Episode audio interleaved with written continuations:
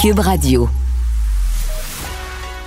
Il manie l'idée, la réflexion, la persuasion, le silence. Mario Dumont. Informé, cultivé, rigoureux. Il n'est jamais à court d'arguments.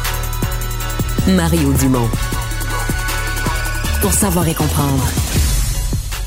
Bonjour tout le monde, bienvenue à Cube Radio. Euh, nouvelle sportive aujourd'hui, mais qui est plus qu'une nouvelle sportive pour le Québec, qui est à la fois une nouvelle quasiment humaine et euh, sociale. Euh, C'est que le joueur de football et médecin, Laurent Duvernay-Tardy, euh, bien retourné dans la NFL. Écoutez, les choses devaient être préparées, puis on le savait pas. Les choses euh, sont allées assez vite dans son cas. Euh, on nous a dit qu'il s'en retournait, bon, au moins pour se remettre en forme avec l'équipe de pratique. Eh bien, il est officiellement le réadmis à l'intérieur de l'équipe des Jets de New York.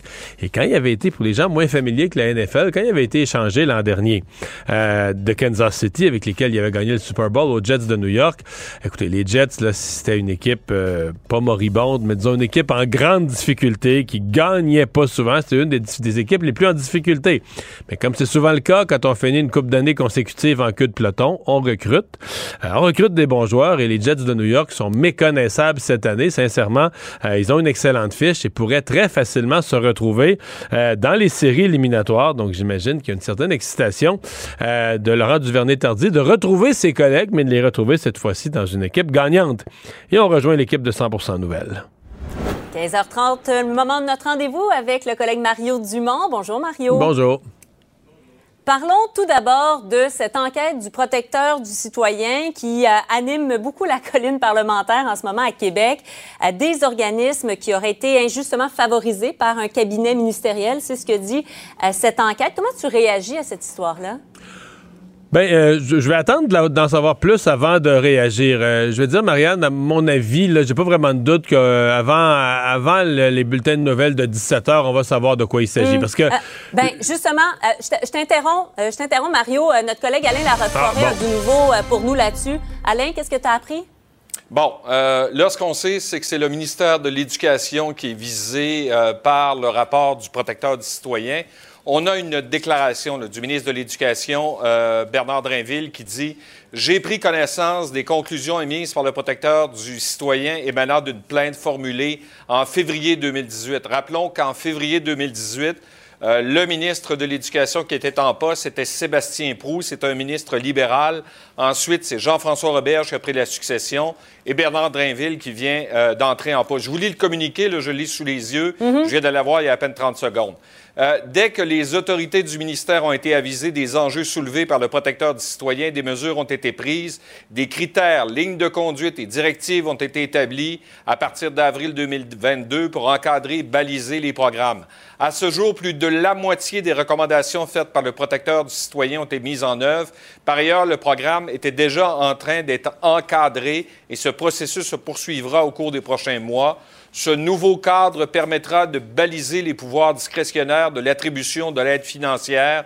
Et là, je tiens blablabla, blablabla. Bla, bla, euh, les organismes qui auraient pu bénéficier euh, de ce programme, qui on parle d'un programme de 60 millions de dollars, une partie du programme. On parle du Club des petits déjeuners du Canada, 10 millions, de la Fiducie d'éducation des adultes euh, des Premières Nations, 5,3 millions, Allo Prof, 2,5 millions, la Cantine pour tous, 1,2 million, la Fédération des comités de parents du Québec, 1,1 million, secondaire en spectacle, 700 000, l'Institut des troubles d'apprentissage, 593 000, la Fondation québécoise pour l'alphabétisation, 219 000, et enfin l'École orale de Montréal pour les sourds, 214 000.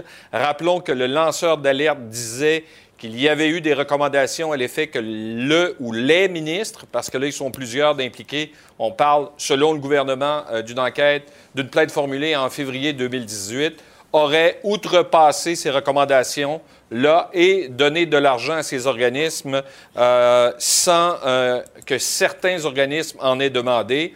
Et le protecteur du citoyen parlait euh, de pratiques constatées qui constituent un grave cas de mauvaise gestion et qu'il s'agissait d'un acte répréhensible au sens de la loi. Merci beaucoup, Alain. Pas de quoi? Tes premières impressions, Mario, là-dessus? C'est un peu comme la bombe en Pologne, là. Faut, euh, faut être prudent avant de conclure. faut être prudent avant de tirer aux conclusions parce que euh, ce mm. qu'on entend, bon, est-ce qu'il y a un des organismes qui a été nommé, euh, que ce soit pour les, des enfants autochtones, les petits déjeuners, etc. Est-ce qu'il y a un des organismes qui aurait pas dû recevoir d'argent? Il mm. faudrait qu'on me fasse la démonstration, il faudrait qu'on me dise qu'il y a un de ces organismes-là qui a fait de la malversation, parce que à première vue, euh, on entend toute la liste qu'Alain nous, nous dévoilait, la Fédération des comités de parents, etc. C'est tous des organismes directement impliqués dans le monde de l'éducation, etc., qui reçoivent des fonds du mm. ministère de l'Éducation. Il n'y a rien là, que tu tombes en bas de ta chaise, il n'y a rien qui n'était pas relié à l'éducation. En tout cas, il faudra peut-être que quelqu'un a plus de données, peut-être. Explique. Mais à première vue, et euh, bon, je dirais que c'est. On, va retenir que c'est pas la semaine du Parti libéral du Québec, parce que c'est le Parti libéral qui a fait la sortie la plus virulente cet après-midi. Euh, or, euh, il semble que c'est la plainte a été faite à l'époque où c'est le Parti libéral qui était au pouvoir et c'est le ministre libéral Sébastien Prou qui était le premier visé. Ceci dit, est-ce que le, protecteur du citoyen a constaté euh, des mauvaises procédures, des mauvaises façons de faire, euh, des coins ronds, des analyses mal mm. faites? Euh, dans, regarde, c'est tout à fait possible et qu'on améliore, qu'on resserre les boulons de la gestion d'un programme. C'est certainement pas moi qui va être contre ça. Là. qu'on mm-hmm. les, robinets, les robinets de dépenses des gouvernements ont tous cette tendance à être trop, être trop lousses. J'ai pas de problème avec ça qu'on soit plus rigoureux dans l'attribution, mais quand on l'entend comme Alain vient de nous le présenter, euh, je veux dire, autant le ministre libéral avant que le ministre Kakis ensuite, c'est comme c'est le ministère de l'Éducation qui a donné des fonds à des organismes qui sont dans le domaine de l'éducation. Si on, nous si on ne nous démontre pas que ces fonds-là ont été mal obtenus pour des fausses raisons, puis que l'argent a été gaspillé, mm. pas dépensé pour le bien des enfants, moi, j'ai pas de scandale devant moi présentement, là. Parlons par ailleurs de la circonscription de Saint-Henri-Sainte-Anne qui va être vacante à partir du 1er décembre. Et là, pendant que euh, Dominique Anglade apprécie le retour à la vie normale, oh on l'a hein? vu sur sa page Facebook avec les enfants, etc., ben, on la voit justement là, euh, qui s'amuse dans la neige. Pendant ce temps-là, il y a Québec solidaire, assez discret, faut dire, depuis euh, l'élection, mais qui travaille déjà dans le comté. Là. Ouais, et c'est drôle parce qu'il y a à peu près deux semaines, j'avais reçu la nouvelle députée de Verdun et euh, je vais sur un autre sujet sur l'environnement, puis la COP 27, mais j'avais posé la question, écoute, mhm. dans le comté, Verdun, c'est à côté de Saint-Henri-Saint-Arc, c'est des de Saint-Anne, c'est des comtés qui se touchent. Et je lui avais demandé, ouais, là, vous devez regarder ça avec le départ de Mme Anglade. Puis elle avait ben été très discrète. Bon, Mme Anglade vient de partir. dit, non, non, nous, on fait notre travail, on s'occupe de nos affaires. Mais c'était certain, Marianne, que Québec solidaire allait mettre une attention énorme parce que, bon, d'abord parce qu'ils veulent gagner des comtés, un. Deux, parce que c'est peut-être une des circonscriptions où Gabriel Nadeau-Dubois avait mis plus d'efforts, même qu'à un moment donné, moi, je l'avais exprimé publiquement, j'avais un malaise. J'avais jamais vu un chef s'acharner autant dans la circonscription d'un autre chef. Ben euh, il est allé, je sais même plus combien de fois il est allé. On a, perdu le compte à un certain point tellement qu'il est allé souvent. Mm. Donc là, euh, la circonscription revient ouverte. Euh, cette fois-ci, Québec solidaire affrontera pas un chef de parti. Donc, généralement, c'est plus difficile de battre un chef de parti. C'est certain mm. qu'ils vont sauter sur la circonscription, d'autant plus que c'est pas juste d'élargir leur base d'un comté de plus dans, à Montréal pour Québec solidaire, c'est d'avoir ce douzième député. Parce que là, on parle d'une entente entre les partis à l'Assemblée nationale pour Québec ben solidaire et le PQ. Mais si Québec solidaire gagne ça, il n'y a plus mm. d'entente. En fait, il n'y a plus besoin d'entente pour eux. Eux sortent de l'entente complètement. Ils ont leurs 12 députés. Souviens-toi du critère 12 députés ou 20% Ils ont leurs 12 députés. Ils sont un groupe parlementaire reconnu. Donc, il n'y a pas besoin d'une entente particulière. Euh, les postes de, de, de, de, chef, de whip, de leader, les, euh, les budgets, les budgets de recherche, tout devient euh, versé selon des, automatismes. Alors, tu sais, c'est une évidence pour Québec solidaire, c'est la priorité numéro un. Ils avaient un excellent candidat, un avocat en immigration, M. Clèche-Rivard. Alors, pour moi, moi, je pense que dès le départ de Mme Anglade, euh, la première chose qu'ils ont faite, c'est de l'appeler lui et de dire là, tu peux pas nous, tu peux pas prendre trois mois de décider, tu peux pas nous traîner ça. Soit que ça te tente, tu replonges, puis on commence dans la rue, on recommence le porte-à-porte la semaine prochaine, puis on recommence le travail de terrain la semaine prochaine. Si tu es fatigué, ça aurait pu être légitime pour un candidat de dire regarde, moi, je viens de faire une campagne, j'ai pris un sans sol dans ma job, ça m'a coûté cher, je suis fatigué, je suis épuisé, mes enfants, peu importe. Euh, là, on aurait dit, ben garde, euh, dis-nous-le rapidement on va partir à la recherche d'une autre candidature. Ben Mais là, M. Clich-Rivard euh, retourne, euh, retourne dans la course et donc c'est euh, pour Québec solidaire, à mon avis, on est, on est en campagne. On va essayer, alors que les autres partis n'ont pas leur candidat, on va essayer de prendre tout de suite le plus d'avance possible. Rapport sur les résidences, les Floralies. écoutons Sonia à Bélanger. Les conclusions de ce rapport témoignent d'une situation inacceptable. Maltraitance, blessures, manque de soins.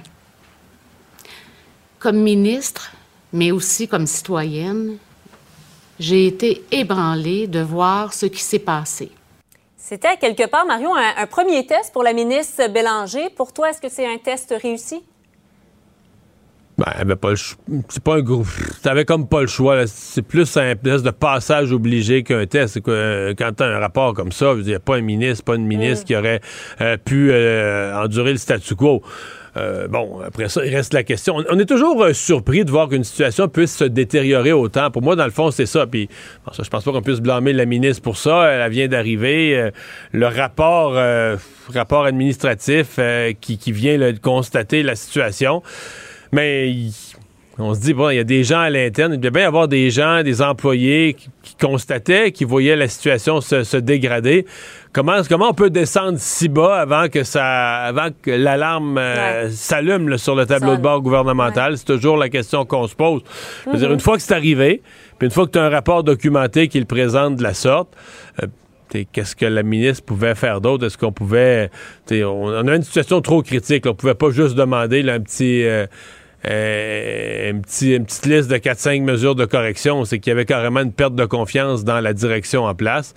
Euh, je sais pas, par exemple, dans le contexte de la pénurie de main-d'œuvre, je lisais, puis bon, je pas trop, pas tous les détails, mais que c'est plusieurs dizaines d'employés qui vont aller en renfort, euh, employés du réseau public. Euh, je, je, connais pas beaucoup d'endroits où on est en surplus d'employés ces temps-ci, ou en surplus d'infirmiers, de, infirmières, préposés ou autres. Alors, euh, est-ce qu'on euh, déshabille Paul pour aller habiller Pierre? C'est certain que ça, c'est une question délicate qu'on se pose pour les autres établissements, mais l'urgence appelle, je le comprends bien. Mm, mm. Merci beaucoup, Mario. Au revoir. Bonne fin de journée. À demain. Savoir et comprendre l'actualité. Alexandre Morand-Villouellette. Alors, Alexandre, c'est le genre de manchette qui fait sursauter parce que tu la lis, tu arrestation à Lévis. Moi, jusque-là, aucune raison qu'il n'y ait pas une arrestation à Lévis ou n'importe où ailleurs. Mais accusation, le type est accusé de terrorisme. c'est quand même plus rare. Mais de terrorisme pour avoir fomenté un coup d'État en Haïti. Oui, pour renverser ni plus ni moins que le gouvernement haïtien de Jovenel Moïse, le président euh, haïtien qui est aujourd'hui décédé. Une enquête qui est démarrée en juillet 2021. C'est l'équipe intégrée sur la sécurité nationale de la GRC, la Gendarmerie royale du Canada, qui menait cette enquête, Gérald Nicolas, 51 ans, visait à prendre le pouvoir en Haïti en menant une révolution armée. Rien que ça. Euh, lui aurait pris des actions concrètes, aurait voyagé souvent en Haïti, aurait facilité l'organisation d'un groupe qui tentait de participer Mais tout ce temps-là, il était à Lévis. Son, point d'ancrage, c'était Lévis. Point d'ancrage qui serait Lévis. Lui-même, là, Gérald Nicolas, qui euh, affirme qu'il a été, là, euh, disons, qui est venu ici au Canada lorsqu'il était très jeune et qui lui-même a été contacté par nos collègues du journal et nie toute cette histoire parce que on s'entendra que la GRC est avare de détails tout de même dans ce dossier pour terrorisme. On dit là, que l'enquête, au départ, c'est le service de police de la ville de Lévis qui l'avait, mais ils sont pas équipés pour mener les enquêtes pour terrorisme. Donc, on transféré tout ça à la GRC. Parce que oui. Et là, Gérald Nicolas, qui est contacté par le journal, dit moi, c'est une ancienne fréquentation qui a monté tout ça. C'est un coup monté. Elle ne voulait, que notre relation aille plus loin. Moi, je voulais pas. Et donc, cette ancienne flamme-là, selon lui, bien évidemment, aurait mal pris qu'ils mettent fin à leur relation. Et, et déjouer la GRC en montant un euh, complot de toutes parts que la GRC a mordu. Et voilà, en montant un ah, ben, complot ah, de ben, toutes parts. et euh, lui-même dit que la police de Lévis, ce sont des racistes avec des badges. Donc euh, voilà, ce sont c'est sa défense pour l'instant. Tout de même, là, il va y avoir, là, après ces accusations de terrorisme, il va y avoir mais un procès, fort probablement. Et c'est quand même là, des accusations qui sont assez lourdes et autour ben de lui, ben, dans le quartier, vraiment, on dit que c'est un quartier paisible de Lévis. C'est la stupéfaction. Les voisins peuvent pas en croire leurs yeux ni leurs oreilles. Ils sont pas, euh, sont très surpris de savoir que cet homme-là, qui a des enfants, qui est dans un quartier tranquille, mais aurait fomenté comme ça un coup d'État envers un ancien dirigeant d'Haïti. C'est quand même toute une histoire. Dans une semaine, Marion, on a un espion chinois chez Hydro-Québec et un terroriste à Lévis. Il ne mord pas à l'hameçon des fausses nouvelles. Mario Dumont a de vraies bonnes sources. Les choses se sont passées assez rapidement dans le dossier Laurent Duvernay-Tardien, en tout cas rapidement pour nous qui regardons ça de l'extérieur. Euh, dans un premier temps, on a appris qu'il retournait pour un entraînement, des tests euh, médicaux et autres là, euh, dans l'organisation, peut-être pour faire partie du practice squad des, des Jets de New York, qui était son équipe l'an dernier. Et ben là, déjà, on apprend cet après-midi qu'il aurait signé un contrat avec les Jets. On va être en mesure de mieux comprendre tout ce qui se passe et ce qui s'est passé avec euh, l'agent de joueur euh, qui est l'agent de Laurent Duvernay-Tardy, Sacha Gavami. Bonjour. Bonjour, ça va bien? Oui, ça va bien. Euh, d'abord, pour nous, tout ça se passe très vite, mais je suppose qu'il y avait eu des petites discussions préalables secrètes. oui, effectivement. Laurent ne veut pas, quand il a annoncé la suite des choses pour lui en juin, qu'il allait débuter sa résidence en médecine, il avait été catégorique qu'il ne fermait pas la porte à la NFL.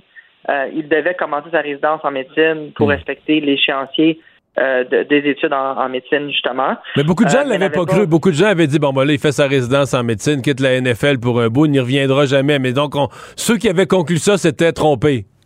Oui, Laurent, Laurent si, quand il dit quelque chose, c'est rare qu'il le fait pas. Donc, quand il avait dit qu'il ne fermait pas la porte, c'était sincère. Et euh, par contre, c'était pas pour n'importe quelle opportunité. Je vous dirais que depuis le printemps, j'ai des offres pour Laurent. Surtout depuis septembre aussi, différentes équipes qui m'appellent pour l'avoir. Euh, mais nous, on avait établi un, moment qui était optimal entre début puis mi-novembre. Puis un des critères, c'était aussi que l'équipe qui, qui avec qui elle allait qui avec qui il allait joindre, pardon, euh, avait des bonnes chances de jouer du football significatif en décembre, janvier. Donc pour lutter ou pour une place en série. et, là, ce qui est spécial, c'est que l'an dernier, il a été échangé aux Jets de New York, qui était franchement une équipe qui était en grande difficulté depuis quelques années. Mais là, c'est plus la même affaire. Là, ils sont presque, ils doivent être presque en tête de division. Ouais, c'est quoi en tête de division? Euh, C'est une saison très différente pour les Jets. Là. E, exactement. Les gens riaient l'année passée. Pourquoi les Jets? Pourquoi vous allez aux Jets? Ils sont pas bons. Mais ça, change vite dans la NFL après un an. Puis les Jets euh, L'année passée, on voyait des belles choses. C'est encore une équipe qui avait besoin de grandir, mais là, cette année, la division est très forte dans l'AFC East, mais ils ont des chances de faire partie des séries éliminatoires. Donc, c'est une belle, ça va être une belle course jusqu'à la fin de la saison. Euh, est-ce que sa résidence en médecine, c'est est-ce que sa résidence en médecine se trouve à être finie dans le délai qu'il y a eu? Est-ce qu'il a pu tout faire? Non, non, non. Il, a, fait quelques mois.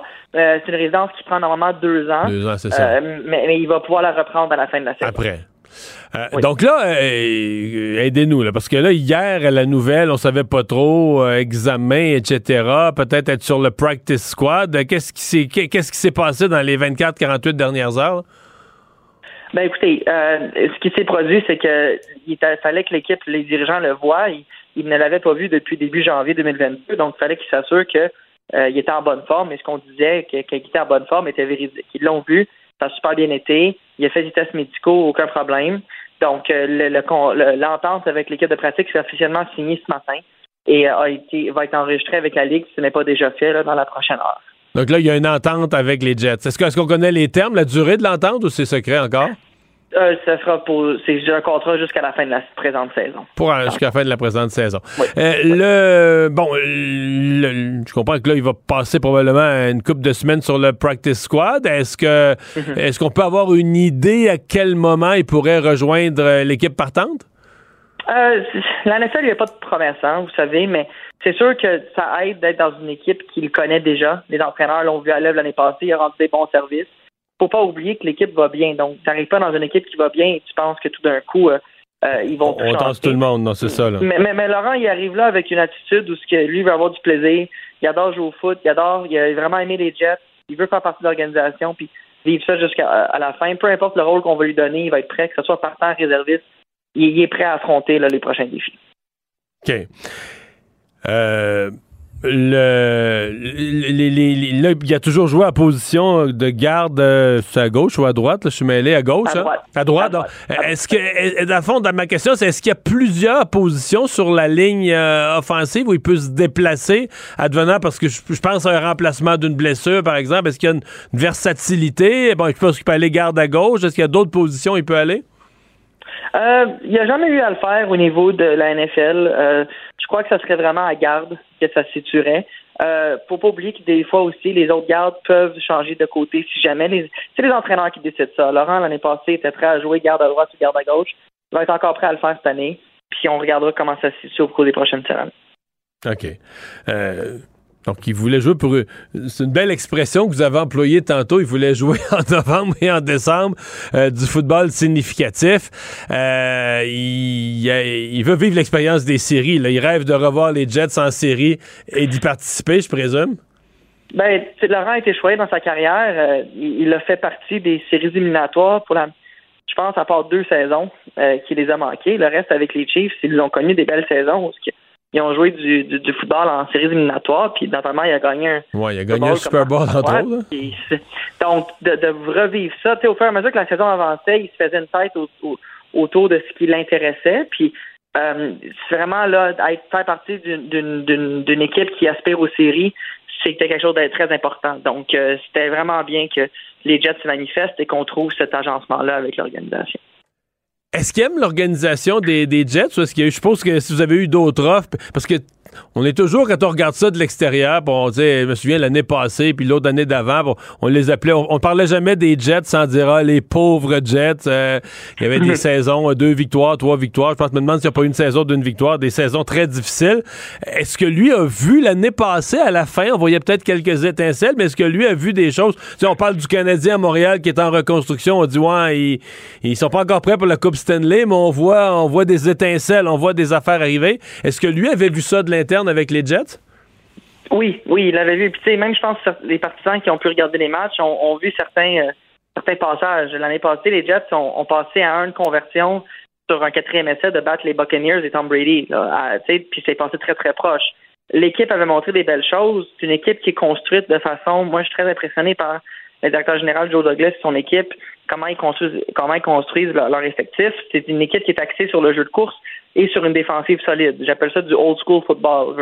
C'est comme ça que les Bears de Chicago ont eu du succès dans le temps, les Ravens de Baltimore euh, et d'autres. Puis je pense que les, Jets, euh, ils vont aller dans cette veine-là. Ils ont battu des grosses équipes, ils ont battu les Bills il y a deux semaines. Et euh, je pense qu'ils sont capables de, de, jouer du bon football. Puis on a vu la progression l'année passée. Donc on n'était pas tant surpris de voir la progression cette année. mais tant mieux que ça soit aussi rapide et aussi impressionnant, puisque ça donne une opportunité de faire place séries. Là, on, comprend de ça que s'il se présente comme ça, signe un contrat le lendemain, euh, c'est qu'il s'est gardé vraiment en forme, parce que dans la NFL, il n'y est pas tellement avec ça. Euh, donc, pendant qu'il faisait, pendant qu'il faisait sa résidence au cours des derniers mois, il a continué à passer euh, quelques heures au gym, plus que moi, mettons. Là. oui, mais Laurent s'est aménagé durant la COVID un petit gym sur son balcon où ce qui reste. Puis je sais que tu sais des petites affaires, exemple, il allait, il allait à, l'hôpital en vélo souvent pour garder le cardio, puis s'entraînait après le plus possible, puis de rester en forme. Puis dans les dernières semaines, en, préparant un retour, parce qu'on avait de plus en plus d'intérêt et on anticipait que ça pouvait se passer, euh, vraiment euh, augmenter le rythme d'entraînement et c'est un bon athlète à la base, c'est pas pour rien qu'il s'est rendu jusque-là. C'est un excellent athlète. Puis, euh, il était prêt, il était en bonne forme. Son entraîneur physique qui avait un excellent travail. Puis euh, euh, c'est vraiment euh, un travail d'équipe, je vous dirais. Ouais. Il était dans quel état d'esprit? vous, vous, êtes son confident, vous lui parlez souvent, là. il était dans quel état d'esprit? cette... à quel moment il a pris la décision de, retourner ou de dire à quel moment le contact a été fait avec les Jets, là, on, on, enclenche un processus qui nous mène à ce qu'on ce qu'on vit aujourd'hui? Ben, les Jets et moi sommes en communication depuis le printemps comme je dis, on ne pouvait pas signer avant la résidence, mais on a repris contact, je vous dirais, il y a peut-être trois, quatre semaines environ. Euh, ils ont eu des blessures sur la ligne offensive. Euh, les, saisons, la saison allait bien. Puis Laurent voulait encore y réfléchir, mais je vous dirais que depuis une semaine, dix jours, Laurent, il était, il était prêt. Il était prêt à y quand même fait vite, confirmé. Ça, ça s'est confirmé officiellement dimanche qu'il prenait l'avion pour aller à son, à, son, entraînement. Puis c'est là, mais il est dans, Laurent est dans un état d'esprit, je vais être bien simple avec ma réponse, il y a vraiment beaucoup de plaisir, il y a du fun. Il, réalise, il a toujours su, mais quand tu avances dans ta carrière, quand tu es rendu à 31, 32 ans, tu, profites de chaque moment parce que tu réalises à quel point c'est un c'est une opportunité de faire partie de la NFL. Puis euh, il, a, eu une super carrière, il continue à avoir une belle. Durant la pandémie, il, y avait des convictions qu'il a suivies, mais il jamais, ça n'a jamais été parce qu'il n'y avait, avait, pas le foot puis il n'aimait pas jouer au football professionnel. Donc, de pouvoir euh, renouer avec ça, avec cette opportunité-là, il est vraiment excité. Donc, chaque match de plus qu'il jouerait euh, d'ici la fin de la saison, c'est comme un bonus dans sa vie. Là. Ouais, ben c'est que tu en profites. tu profites. L'année passée, tu as été changé. Tu as vécu quelque chose de nouveau. Tu as, as un nouveau livre de jeu. Première fois qu'il jouait pour une équipe autre que les Chiefs dans sa carrière professionnelle. C'est une adaptation. Puis là, de pouvoir revenir dans une équipe que tu connais, des gens que tu connais, euh, c'est le fun. Puis en plus, il gagne. Sais, il y a beaucoup d'avantages, beaucoup de positifs. Il est très choyé. Il, le sait. Puis il a travaillé fort, mais c'est une belle opportunité pour lui la job euh, de la ligne offensive pour les gens qui ont regardé un tout petit peu de football, même sans, être spécialiste, on comprend vite que la, ligne offensive, c'est de protéger le corps arrière, de lui donner les quelques secondes euh, pour faire un jeu ou encore de faire une petite fissure pour que lorsqu'on joue au sol, que le, porteur de ballon passe. Mais la protection du corps arrière, est-ce qu'il y a une bonne relation avec Zach Wilson? Est-ce que, est que ça a cliqué avec euh, celui qui est devenu le corps partant des Jets? Oui, puis je dirais que ça a cliqué pas juste avec Zach Wilson, mais aussi avec les autres carrières, parce que il y, avait, y Joe Flacco aussi, avec qui il a eu des minutes de jeu pendant que Laurent était là. Euh, il y a une belle chimie qui s'est créée dans l'organisation avec entre Laurent et les, autres membres de l'équipe. Laurent me parlait à quel point les, gens étaient contents de le voir hier, puis lui aussi était content. Donc, c'est sûr que ça facilite l'intégration au sein de, l'organisation.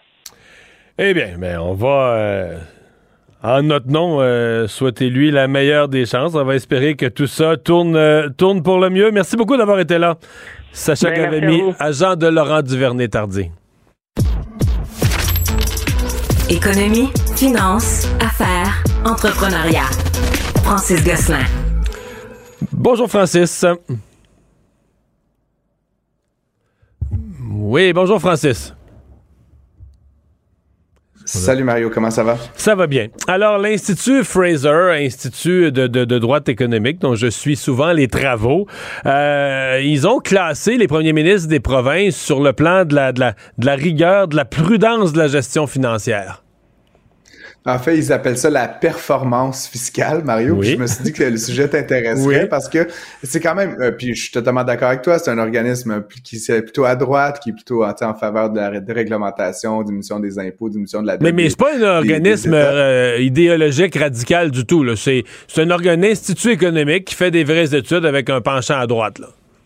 Exact. Donc voilà. Et donc, ils ont quand même développé une méthodologie pour évaluer donc ce qu'ils appellent la performance fiscale et ils ont analysé donc la performance fiscale euh, des premiers euh, ministres des provinces et territoires euh, canadiens. Donc, et ce qu'on apprenait aujourd'hui, c'est que donc le rapport vient de sortir aujourd'hui et donc en fait François Legault est, parmi les, derniers de, classe, si tu veux, en termes de performance fiscale. il y a trois dimensions hein, qui sont analysées. la première, Mario, c'est tout ce qui concerne le, le, les dépenses de l'État, donc comment est-ce que l'État s'est comporté, puis notamment, tu sais, sûr qu'il y a la période de la pandémie qui est un peu particulière, mais si on les compare les uns avec les autres, tu sais, puisqu'on est quand même mhm. dans le même pays avec la même monnaie, puis bon, on a tous vécu la COVID plus ou moins de la même façon. Est-ce que les dépenses ont plus ou moins augmenté? Ensuite, il y a le volet de l'imposition, donc des taxes, puis ensuite, il y a le volet donc, ces dépenses-là et, les taxes qui sont perçues, quel impact est-ce que ça a en matière de dette et de déficit pour l'État? Et donc, à ce titre-là, euh, le premier ministre Legault se classe huitième sur dix,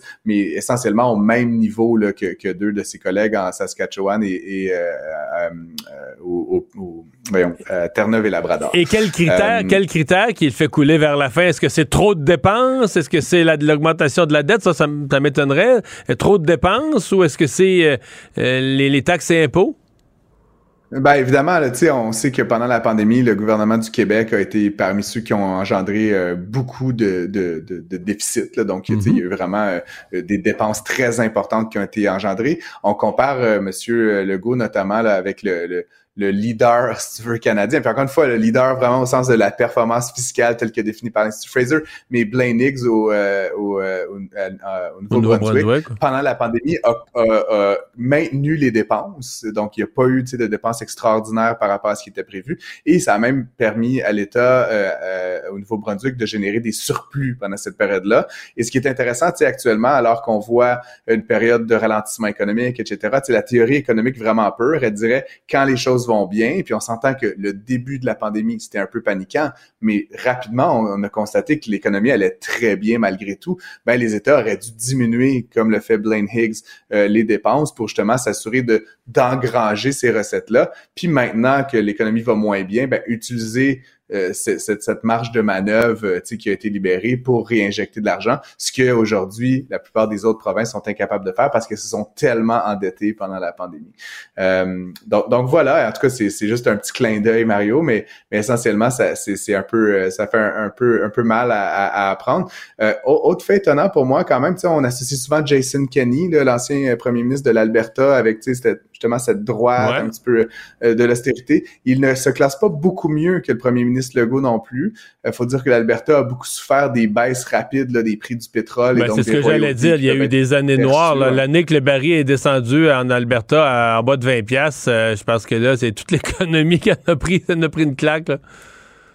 C'est ça. Je pense que dans la vision de l'Institut Fraser, quand une année, t'as pas de recettes euh, liées au pétrole, tu devrais comme couper tes services la même année essentiellement. Ce qui politiquement est un peu du suicide entre nous. Mais encore une fois, euh, simplement. Mais, mais dans le top 3, euh, mettons, est-ce qu'il y a des grosses provinces dans le top 3? Oui, Doug Ford euh, apparaît troisième okay, premier ministre de l'Ontario. Euh, euh, c'est un score sur 100, Mario. Là, donc, pour te donner une ordre de grandeur, M. Higgs au Nouveau-Brunswick score environ 75 points, Doug Ford environ 60 et François Legault est juste au-dessus du 40. Là, donc, on est quand même à un écart assez significatif entre ces, ces gens-là. Puis Andrew Furry, Terre-Neuve et Labrador là, arrive dernier du classement en dessous des 40 points sur 100 de l'Institut Fraser l'ancien président du conseil d'administration de Twitter, qui est un Québécois, Patrick euh, Pichette, qu'on n'avait pas tellement entendu là, depuis la transaction, depuis le rachat. Euh, a donné quelques entrevues là, au cours des dernières 24 heures. Ben, Monsieur Pichette était euh, faisait une conférence de presse le mercredi, donc hier à Montebello, en Outaouais, pour annoncer, tu sais, peut-être que Monsieur Pichette là, a fait l'acquisition avec certains partenaires. Du Nil, si je ne me trompe pas? C'est pas une île, c'est un territoire protégé là, qui s'appelle Kenok, en fait, qui est comme une grande réserve. Et en fait, ils annonçaient des très bonnes nouvelles, notamment qu'ils élargissent le territoire qui va être protégé et en fait qu'ils convertissent, si j'ai bien compris, une partie de ce territoire-là pour vraiment s'assurer de sa protection à long terme. Certains diront que c'est dans son intérêt personnel, mais selon ce que j'ai cru comprendre, c'est vraiment une idée de léguer ça, puis d'éviter justement le développement immobilier euh, la spéculation, etc. Bref, il était sur une tribune Mario et il était en train d'annoncer ses très bonnes nouvelles pour un projet de parc euh, régional, donc Kenok. Et donc, j'imagine, là, j'étais pas là personnellement, mais que les journalistes se sont empressés ben euh, de lui poser quelques questions. D'après moi, si tu avais devant toi l'ancien président de, de, du CA de Twitter, toi aussi, tu aurais le goût d'y poser quelques questions. Exactement. Donc, il n'a pas pu se retenir manifestement de décrocher quelques flèches là, à l'endroit de, de M. Musk. Euh, évidemment, là, il, il, lui dit que il dit qu'il doit pas être en train de se faire des amis, ça c'est une chose certaine. L'autre élément qu'il mentionne, c'est qu'en fait, vu la manière que la transaction a été financée, euh, puis vu la manière que ça se passe, avec les pertes d'annonceurs, etc., euh, M. Pichette semble dire que ça, ça a de moins en moins de l'air d'être une bonne affaire pour M. Musk. Euh, il y a beaucoup de dettes, il y a moins de revenus qu'il y en avait euh, lors du moment de l'acquisition. Mais M. Pichette, quand même, qui a été, rappelons-le, licencié là, trois jours après la transaction, euh, se pète quand même les bretelles un petit peu en disant qu'en tant que président du conseil, sa responsabilité première était auprès de ses actionnaires. Il a vendu l'entreprise 44 milliards. Ça a permis de générer une belle plus-value pour ceux qui avaient des actions de cette entreprise-là. Et donc, que lui, en fait, il sort de ça, euh, mission accomplie, là, si tu veux. Mais, mais euh, pas, il reste que l'ancienne administration a jamais réussi. Puis je suis pas en train de dire que Musk est en train de faire des miracles. J'ai des grosses questions sur ce qu'il est en train de faire. Mais l'ancienne administration a jamais vraiment réussi non plus. Tu sais, généralement, un réseau social, le principe est assez simple. Tu, tu perds de l'argent, tu perds de l'argent les premières années, mais tu perds de l'argent en faisant gonfler le nombre d'abonnés. Tu sais, à un moment donné, tu as tellement d'abonnés que tu prends cette grosse masse de monde-là, puis là, tu offres ça à des annonceurs, puis là, tu passes à la caisse. Là, tu commences au casino, là, tu commences à entendre tomber les tokens. tu comprends? Tu, gagnes. Euh, et, mais on dirait que Twitter a jamais vraiment réussi cette deuxième phase de monétiser d'une façon clairement profitable, trimestre après trimestre, euh, son opération. Ben, il faut dire que depuis que Jack Dorsey était parti, Jack Dorsey qui était le fondateur de Twitter, tu sais, qui avait vraiment le feu sacré d'amener ça quelque part, etc. Depuis son départ, on avait quand même le sentiment que Twitter était avait un peu réorienté son activité vraiment dans une logique très strictement financière, tu sais, donc c'est-à-dire de d'essayer de par tous les moyens de trouver des manières de faire de l'argent et donc au détriment parfois d'effectivement l'aspect qualitatif d'acquisition d'abonnés, etc.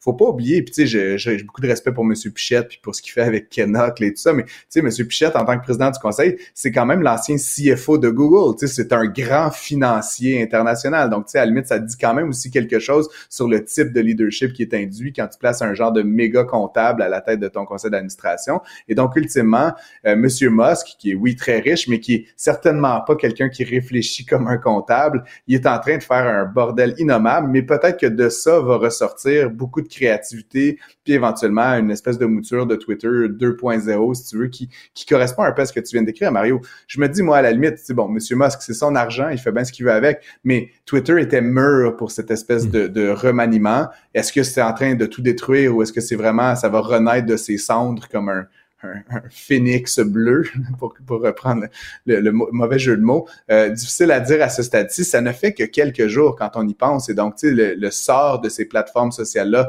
souvent se joue sur plusieurs mm-hmm. mois, voire plusieurs années. Donc, on s'en reparlera dans quelques, dans quelques mois, certainement.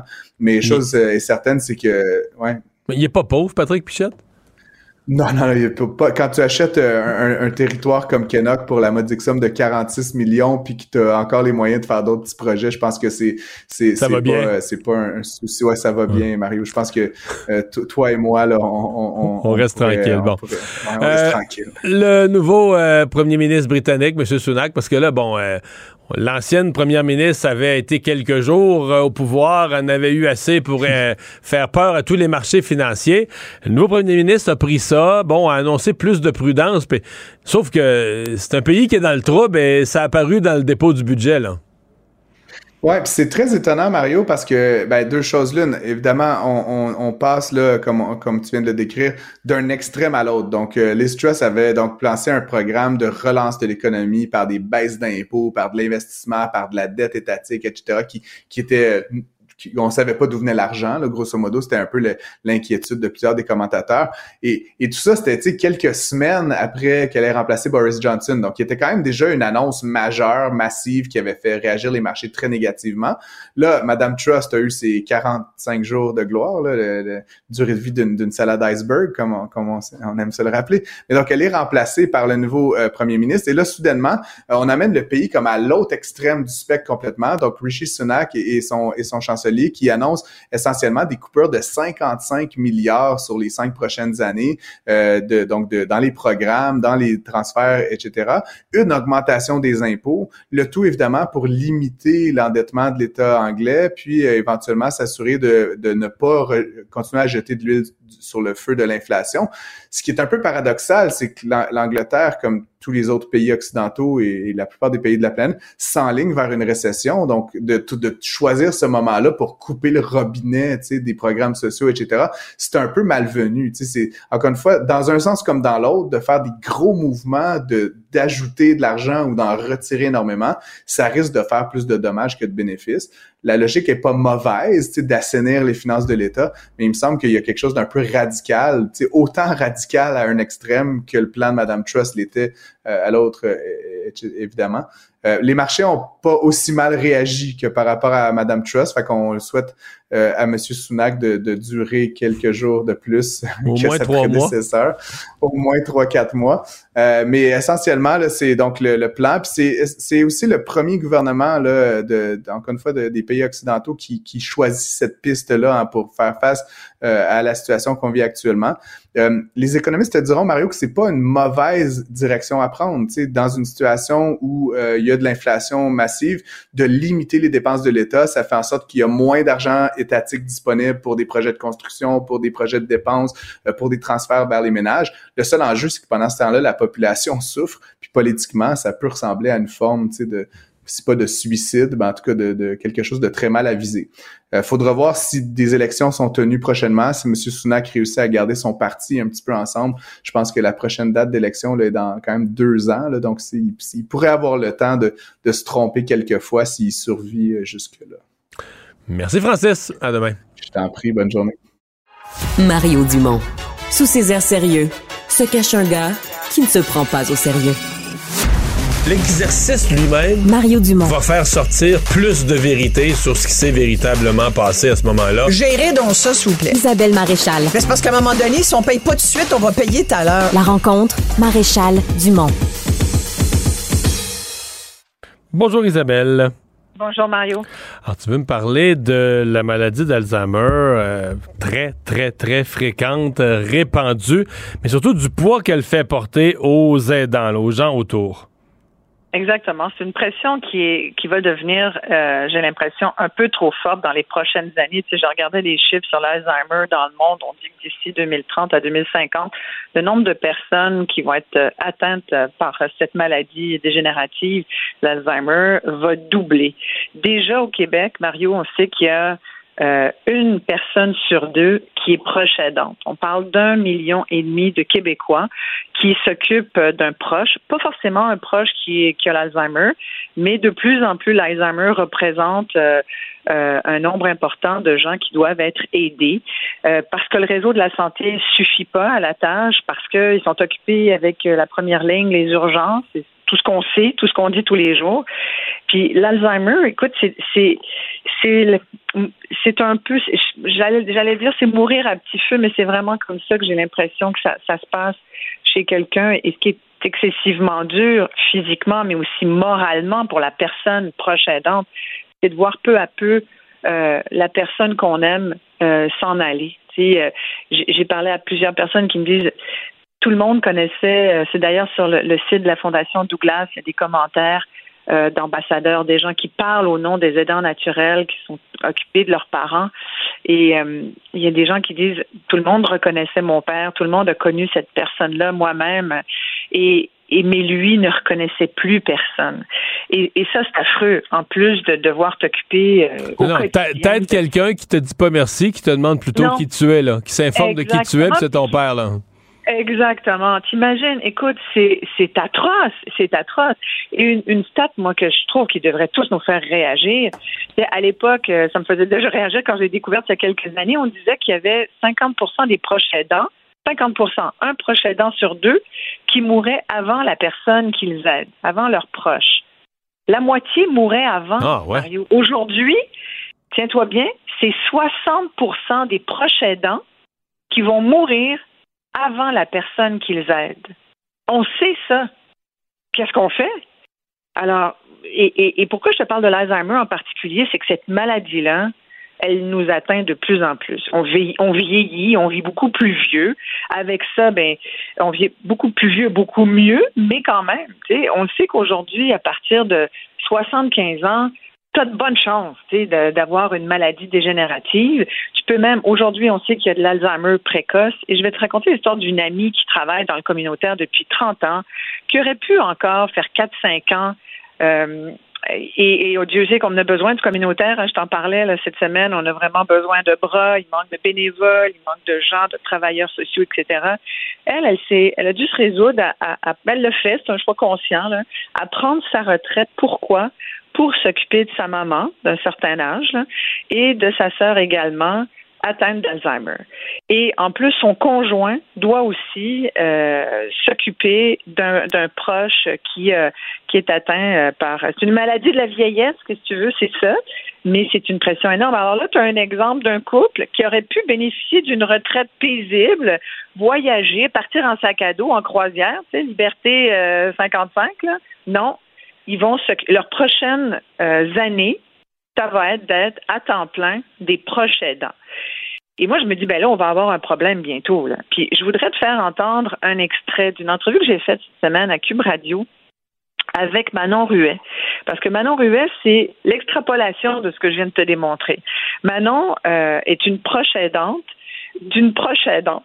Tu vois où ça en est, là? Manon travaille, euh, elle a un travail à temps plein, mais là, plus ça va, plus elle est obligée de se libérer pour aider sa mère, Claudette, qui elle a 80 ans et qui est, depuis plusieurs années, proche aidante de son mari, donc le père de Manon. Écoute, elle témoignait là, de ce que c'est être proche aidant. Elle, ne savait pas ce que ça voulait dire. On l'écoute. Proche aidant, ça voulait pas dire grand-chose pour nous avant, au mois d'août, quand tout pour moi a basculé. J'ai réalisé à ce moment-là qu'elle est devenue proche aidante. J'avais comme même pas réalisé l'ampleur de ce que c'était de s'occuper de mon père euh, à tous les jours. C'est, quand ça nous frappe vraiment qu'on réalise et qu'on voit l'ampleur de ce que ça peut faire. C'est sûr que les premières années, c'est moins, euh, c'est moins hypothéquant, c'est moins difficile. Mais je dirais dans les deux dernières années, là, c'est c'est vraiment euh, de prendre soin de lui au quotidien, là, euh, l'aider à se lever, l'aider à penser à faire sa toilette, euh, préparer ses repas parce que il ne mangera pas tout seul si on lui prépare pas. Il oublie qu'il doit manger. Hmm. même au niveau de la médication, si elle n'est pas là pour lui donner sa médication, ça non plus, il pensera pas de la prendre. Ça devient lourd au quotidien. Et là, il y a un, c'est fou, hein? Tu entends ce témoignage-là, je trouve c'est poignant. Et tu sais, on dit souvent, où ils sont, coudons, les travailleurs? Avant la pandémie, il y avait plus de monde que ça qui était au travail. Mais il y a peut-être un lien. Je dis pas que tout le monde qui, euh, le pénurie de main-d'œuvre, c'est pas parce que tout le monde est allé aider un proche, mais il y a certainement des gens ah, qui aujourd'hui, c'est un, ah, facteur, c'est sûr. Dans les prises, tu me parlais plutôt d'une prise de retraite devancée. C'est certain que c'est un facteur. Sûr, sûr, sûr. Ouais.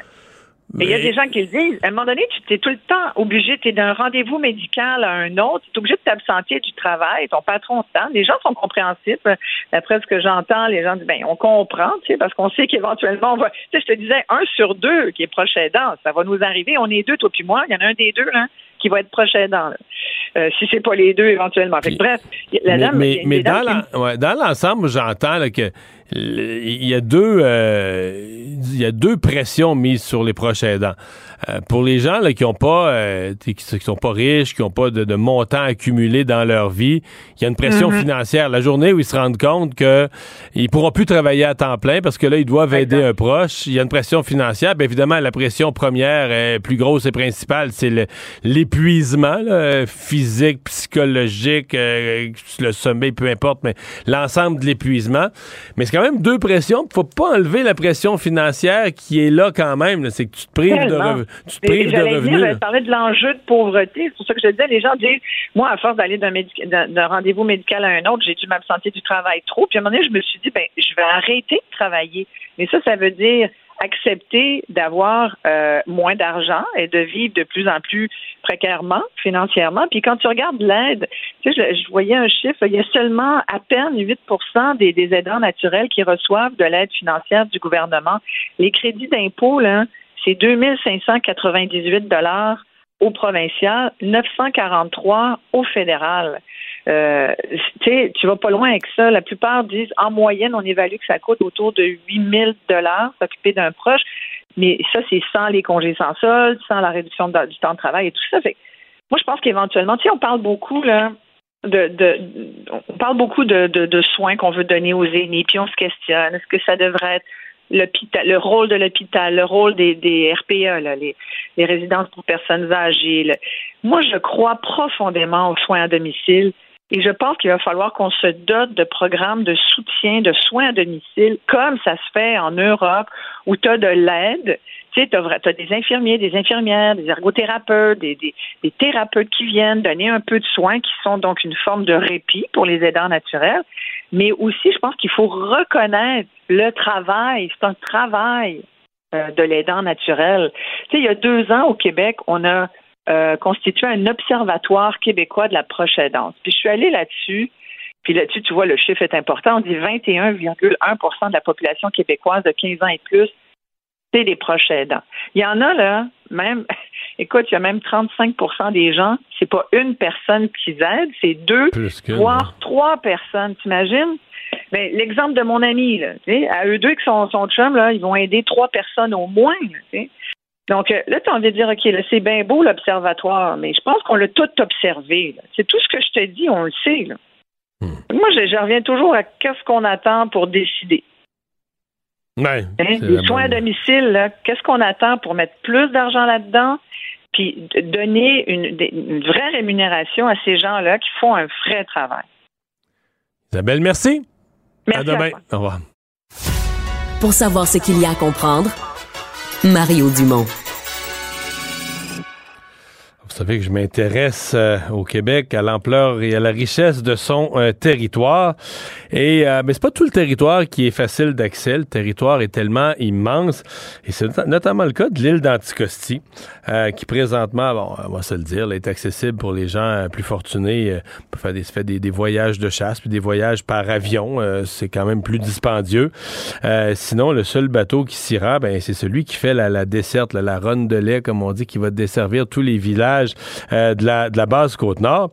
Si j'en parle, c'est qu'il y a un projet euh, qui existe, semble-t-il, depuis de nombreuses années. J'avoue que moi, je suis pas au courant depuis euh, si longtemps que ça, mais qui là euh, s'est accéléré. Là, une traverse directement qui ferait, qui irait directement à l'île d'Anticosti, entre la Gaspésie puis la Côte-Nord. Donc, on passe de Rivière-au-Renard à l'île d'Anticosti, à Havre, Saint-Pierre, on vient à l'île d'Anticosti, on vient à Rivière-au-Nord en Gaspésie. Je sais pas si vous voyez la ligne, mais de la Gaspésie à la Côte-Nord, en passant toujours par l'île d'Anticosti. Et là, on parle d'un un accès. Je pense plutôt à une petite famille là, qui voudrait aller visiter l'île d'Anticosti du Québec ou un couple ou euh, des amis. Ben, descendre à Rivière-au-Nord, ça devient, ça devient plus pensable et à partir de là, se rendre à l'île d'Anticosti, ça devient clairement plus accessible.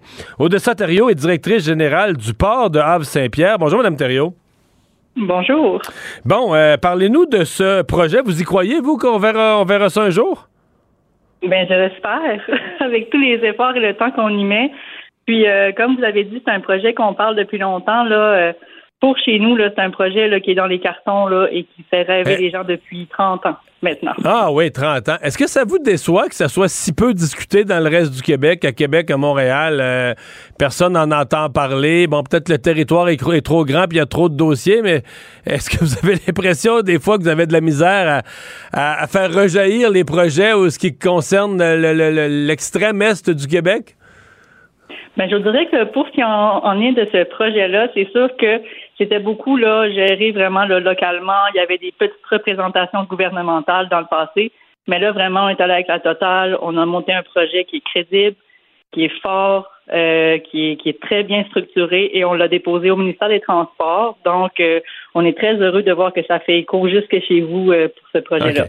Donc, bon, je, l'ai décrit vite. Donc, décrivez-nous de quoi ça aurait l'air concrètement. Là. Donc, évidemment, le but, c'est de donner un accès à l'île d'Anticosti. En même temps, c'est de faire peut-être un peu plus un circuit touristique, plus pour monsieur, madame, tout le monde.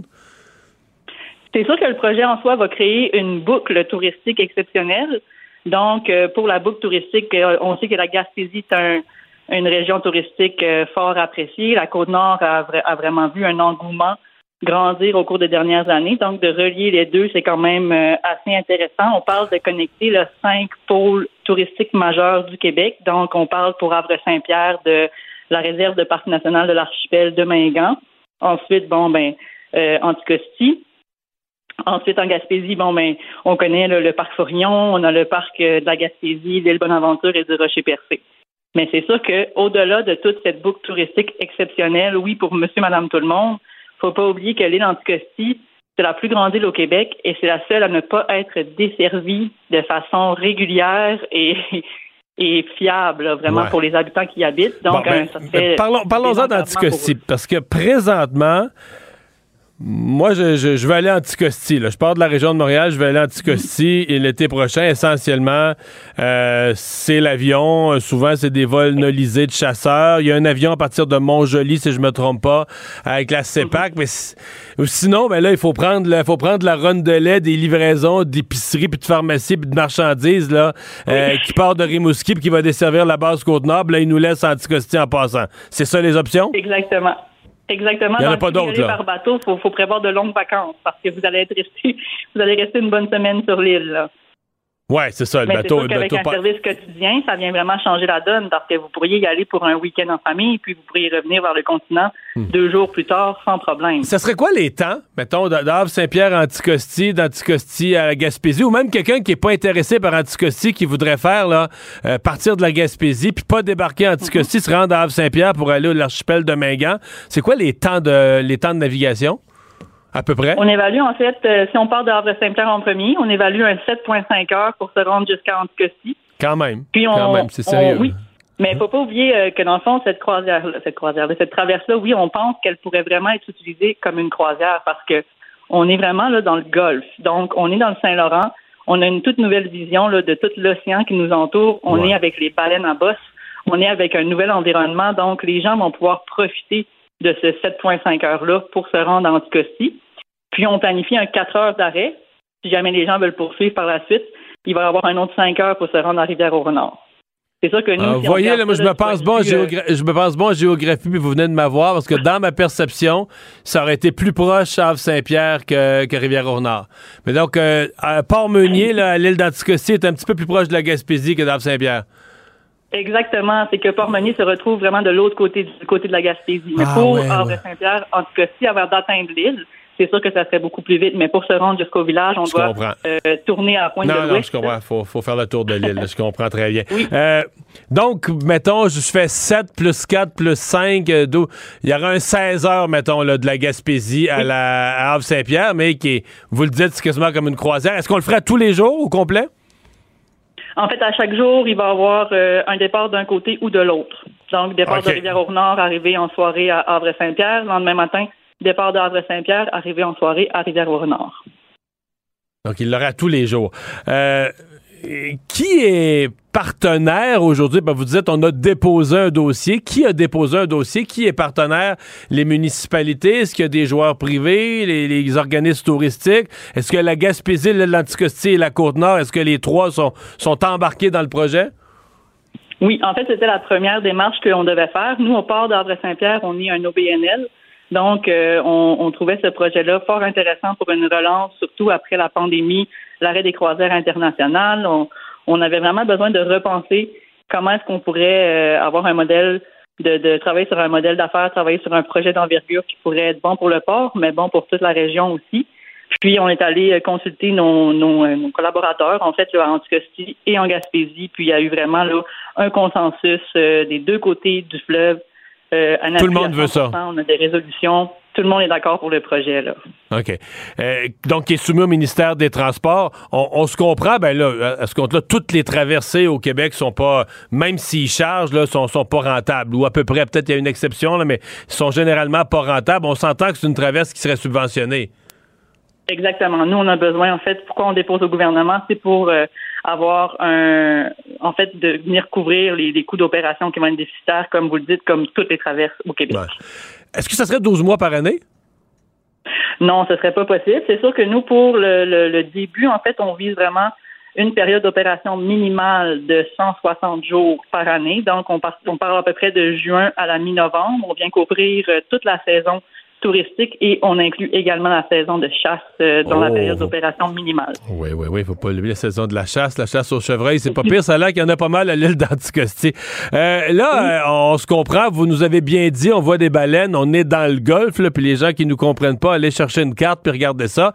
On se comprend que le, le bateau de la traverse de la traverse de, de, de Sorel-Berthier, ça marche pas, là, on se ferait, on se ferait brasser, on aurait mal au cœur, ça prend ça prend un solide bateau, là, on navigue dans des eaux euh, dans des eaux sérieuses. Euh, Est-ce que vous avez en vue un bateau? Ça se construit pas en un tournement? Est-ce que vous avez en tête un bateau? Nous, en fait, euh, la deuxième chose qu'on devait absolument valider après avoir le consensus là, des deux régions, c'était de s'assurer justement, là, parce qu'on connaît tous les déboires des traverses au Québec là, dans les dernières années, de s'assurer d'avoir un traversier qui va répondre à la demande, qui va être fiable et qui va être construit euh, ou qui va répondre en fait aux conditions de navigation qu'on connaît, parce qu'on connaît bien les conditions dans notre secteur. Effectivement, là, c'est pas les mêmes que quand on monte dans le fleuve. Donc, on a fait appel euh, au secteur privé pour nous épauler là-dedans. Donc, on a eu Groupe Océan comme partenaire conseil euh, tout au long de cette démarche-là pour monter le projet, pour que eux puissent vraiment nous dire qu'est-ce que c'est qu'on a besoin comme navire, qu'est-ce qui pourrait répondre à ça, et eux ont ciblé des navires qui pourraient être euh, qui pourraient être acquis, là, puis ensuite. Donc, il y a des navires qui pourraient Il y a des navires qui pourraient être acquis, pas nécessaire- qui n'auraient pas nécessairement besoin de- de- d'en construire un spécifique pour ça, là, qui pourrait, pourrait être greffé au, au projet. Euh, Est-ce que vous avez amorcé les rencontres euh, politiques euh, avec, euh, ben, vous avez une nouvelle députée euh, dans, dans votre coin. euh, Est-ce que vous avez, en Gaspésie, etc., est-ce que vous avez amorcé les rencontres politiques? Je vous dirais que ça commence lentement mais sûrement, mais on a seulement déposé il y a à peine deux semaines le projet au gouvernement. Donc, on va leur laisser le temps d'en prendre connaissance, euh, d'atterrir aussi. les élections sont pas si loin dans le temps. Puis, euh, c'est sûr qu'on s'attend là, dans les prochaines semaines à poursuivre ces démarches-là. Euh, on veut vraiment que la mhm. discussion soit ouverte, avoir des échanges, voir s'il y a des choses qu'on doit travailler de notre côté, s'il y a des informations qui sont manquantes. C'est vraiment un projet qui nous tient à cœur et qui ne sera pas ben, laissé pour compte. Je vous comprends, je vous comprends. mettons on, va faire, on n'est pas des gens pessimistes, on va faire, vous et moi, ensemble, le scénario optimiste. Là. Euh, si tout allait bien, ça suit son cours, les instances politiques euh, étudient ça, finissent par dire oui, là, euh, après ça, il faut trouver un bateau. Ce serait quoi, mettons, vous nous dites que ça commencerait la saison, je pense, en juin. Ça serait juin quoi? Juin 2023, on oublie ça, ça sera pas près dans six mois, là, hein? Mm-hmm. Juin 2024, tu, peux-tu rêver à ça? Juin 2024, on serait optimiste et c'est sûr que ça répondrait à un besoin parce qu'il faut pas oublier qu'en ce moment, en tout cas, si est en attente d'une réponse pour devenir un site patrimoine mondial de l'UNESCO. Oh, Donc, ils vont avoir la réponse à l'hiver 2023. Donc, nécessairement, l'engouement pour cette île-là, qui est méconnue des Québécois même, va devenir comme euh, un phénomène planétaire. Donc, à ce moment-là, le gouvernement, on pense que c'est vraiment là, un bon moment pour se préparer à répondre à cette demande-là. Donc, certainement que juin 2024, euh, la clientèle va déjà être là pour répondre présente. Madame Thériault, euh, je, vous avez déjà mon appui. Merci de nous avoir parlé. On a un magnifique territoire au Québec et euh, c'est heureux quand on fournit les moyens à notre population d'y avoir accès. Merci beaucoup. Merci à vous. Bye bye. Mario Dumont. Plus pratique que n'importe quel moteur de recherche. Une source d'information plus fiable que les internets. Pour savoir et comprendre, Mario Dumont. Un adolescent de 17 ans poignardé. Une autre femme assassinée. Il est visé par des allégations d'inconduite sexuelle. Les formations politiques s'arrachent le vote des familles. Comment faire fructifier votre argent sans risque? Savoir et comprendre les plus récentes nouvelles qui nous touchent. Tout savoir en 24 minutes. Avec Alexandre Morin-Villouellette et Mario Dumont. En manchette dans cet épisode, un homme de Lévis accusé de terrorisme. Une enquête du protecteur du citoyen accuse le ministère de l'Éducation de favoritisme. Le mystère planète toute la journée. On sait maintenant un peu plus. Une vidéo de cruauté animale déclenche une enquête policière et Nancy Pelosi renonce à être la chef des démocrates au Congrès. Tout savoir en 24 minutes. Tout savoir en 24 minutes. Bienvenue à Tout savoir en 24 minutes. Bonjour Mario. Bonjour. Alors, c'est après avoir eu un espion chinois chez Hydro-Québec, une nouvelle qui, a, qui sortait de l'ordinaire, qui semblait tout droit sortir d'un film, une autre accusation qui tombe aujourd'hui, qui fait sursauter un tout petit peu, accusation de terrorisme envers un homme de 51 ans qui vit à Lévis, et pas pour n'importe quoi. Et sur le coup, je me disais, ça doit être du terroriste, quelqu'un qui a menacé, je sais pas quoi, l'Assemblée nationale ou pendant la pandémie. Non, pas du tout. Le gars préparait un coup d'État. Pour vrai, elle préparait un coup d'État, ni plus ni moins en Haïti. Pas ici, mais bien en Haïti. Gérald Nicolas, 51 ans, qui aurait là pris des actions concrètes, notamment en voyageant en Haïti pour faciliter l'organisation d'un groupe dont l'intention était justement de participer à un coup d'État contre l'autorité établie. Et cette autorité, à l'époque... c'est pas juste du placotage de réseaux sociaux. On a trouvé qu'il y avait une intention, euh, un plan avec des armes. C'était sérieux, là. Oui, ça remonte en juillet 2021 et ça visait, entend-on, l'ancien président haïtien Jovenel Moïse, qui a été assassiné dans la même période, le 7 juillet 2021, à peu près au même moment où débutait l'enquête. On dit du côté des autorités qu'il n'y a aucun lien entre le meurtre et l'enquête présente, mais tout de même, ce serait vraiment d'avoir les accusations en ce moment de, de facilitation d'une activité terroriste, d'avoir fourni des biens à des fins terroristes et d'avoir quitté le Canada pour faciliter une activité terroriste. Donc, on est vraiment dans des accusations qui sont extrêmement graves et qui ont secoué là, le, quartier paisible dans lequel l'homme demeurait à Lévis, les voisins qui sont complètement stupéfaits en disant qu'ils, même s'ils connaissaient très peu C'est sûr qu'il n'y a pas grand monde au Québec qui peuvent dire, moi, je suis dans un quartier, c'est bien tranquille. J'ai un de mes voisins qui est bouché, j'en ai un autre qui travaille à l'usine là-bas, puis l'autre, ben, lui, il préparait un coup d'État contre un pays. oh, je le laissais faire ses affaires. Non, mais tu sais, c'est assez. tu sais qui tes voisins? Ben là, il y en a un qui est jardinier. Là, l'autre, il prépare un coup d'État contre un pays. C'est, quelque chose. C'est assez spécial, merci. Ouais. Euh, il a une défense, monsieur. Oui, monsieur a une défense. Il a été contacté. Mais d'abord, d'abord, il a une défense parce qu'il a, ça, il a répondu aux journalistes. parce que habituellement, les accusés sont assez tranquilles sur euh, parler aux journalistes. Disons que les avocats vous conseilleraient de ne pas parler aux journalistes lorsque vous avez des accusations, surtout si elles sont aussi graves, mais que M. Nicolas, lui, ne s'est pas fait prier lorsqu'il a été contacté par nos collègues du journal. Il dit que c'est une ancienne flamme, une ancienne fréquentation qui aurait monté un coup contre lui. Euh, dit qu'elle voulait qu'une relation qu'il avait avec elle aille plus loin, que lui a refusé et dit que donc elle aurait monté ce coup contre contre lui, que c'est un complot. Il dit entre autres que Mais tout c'est ce pas- rien, c'est un complot. C'est qu'elle, la madame, elle a embarqué la GRC, elle a fabriqué toute une histoire, puis la GRC a marché là-dedans, a mordu à l'hameçon. Là. Oui, absolument. Parce qu'au départ, Bon, c'est la police bon, de. lui dit qu'elle a ameuté la police de Lévis. Ce qui semble vrai, du moins, c'est la police de Lévis au départ qui avait ce cas sur les bras. non, mais mais sont- elle, elle pourrait.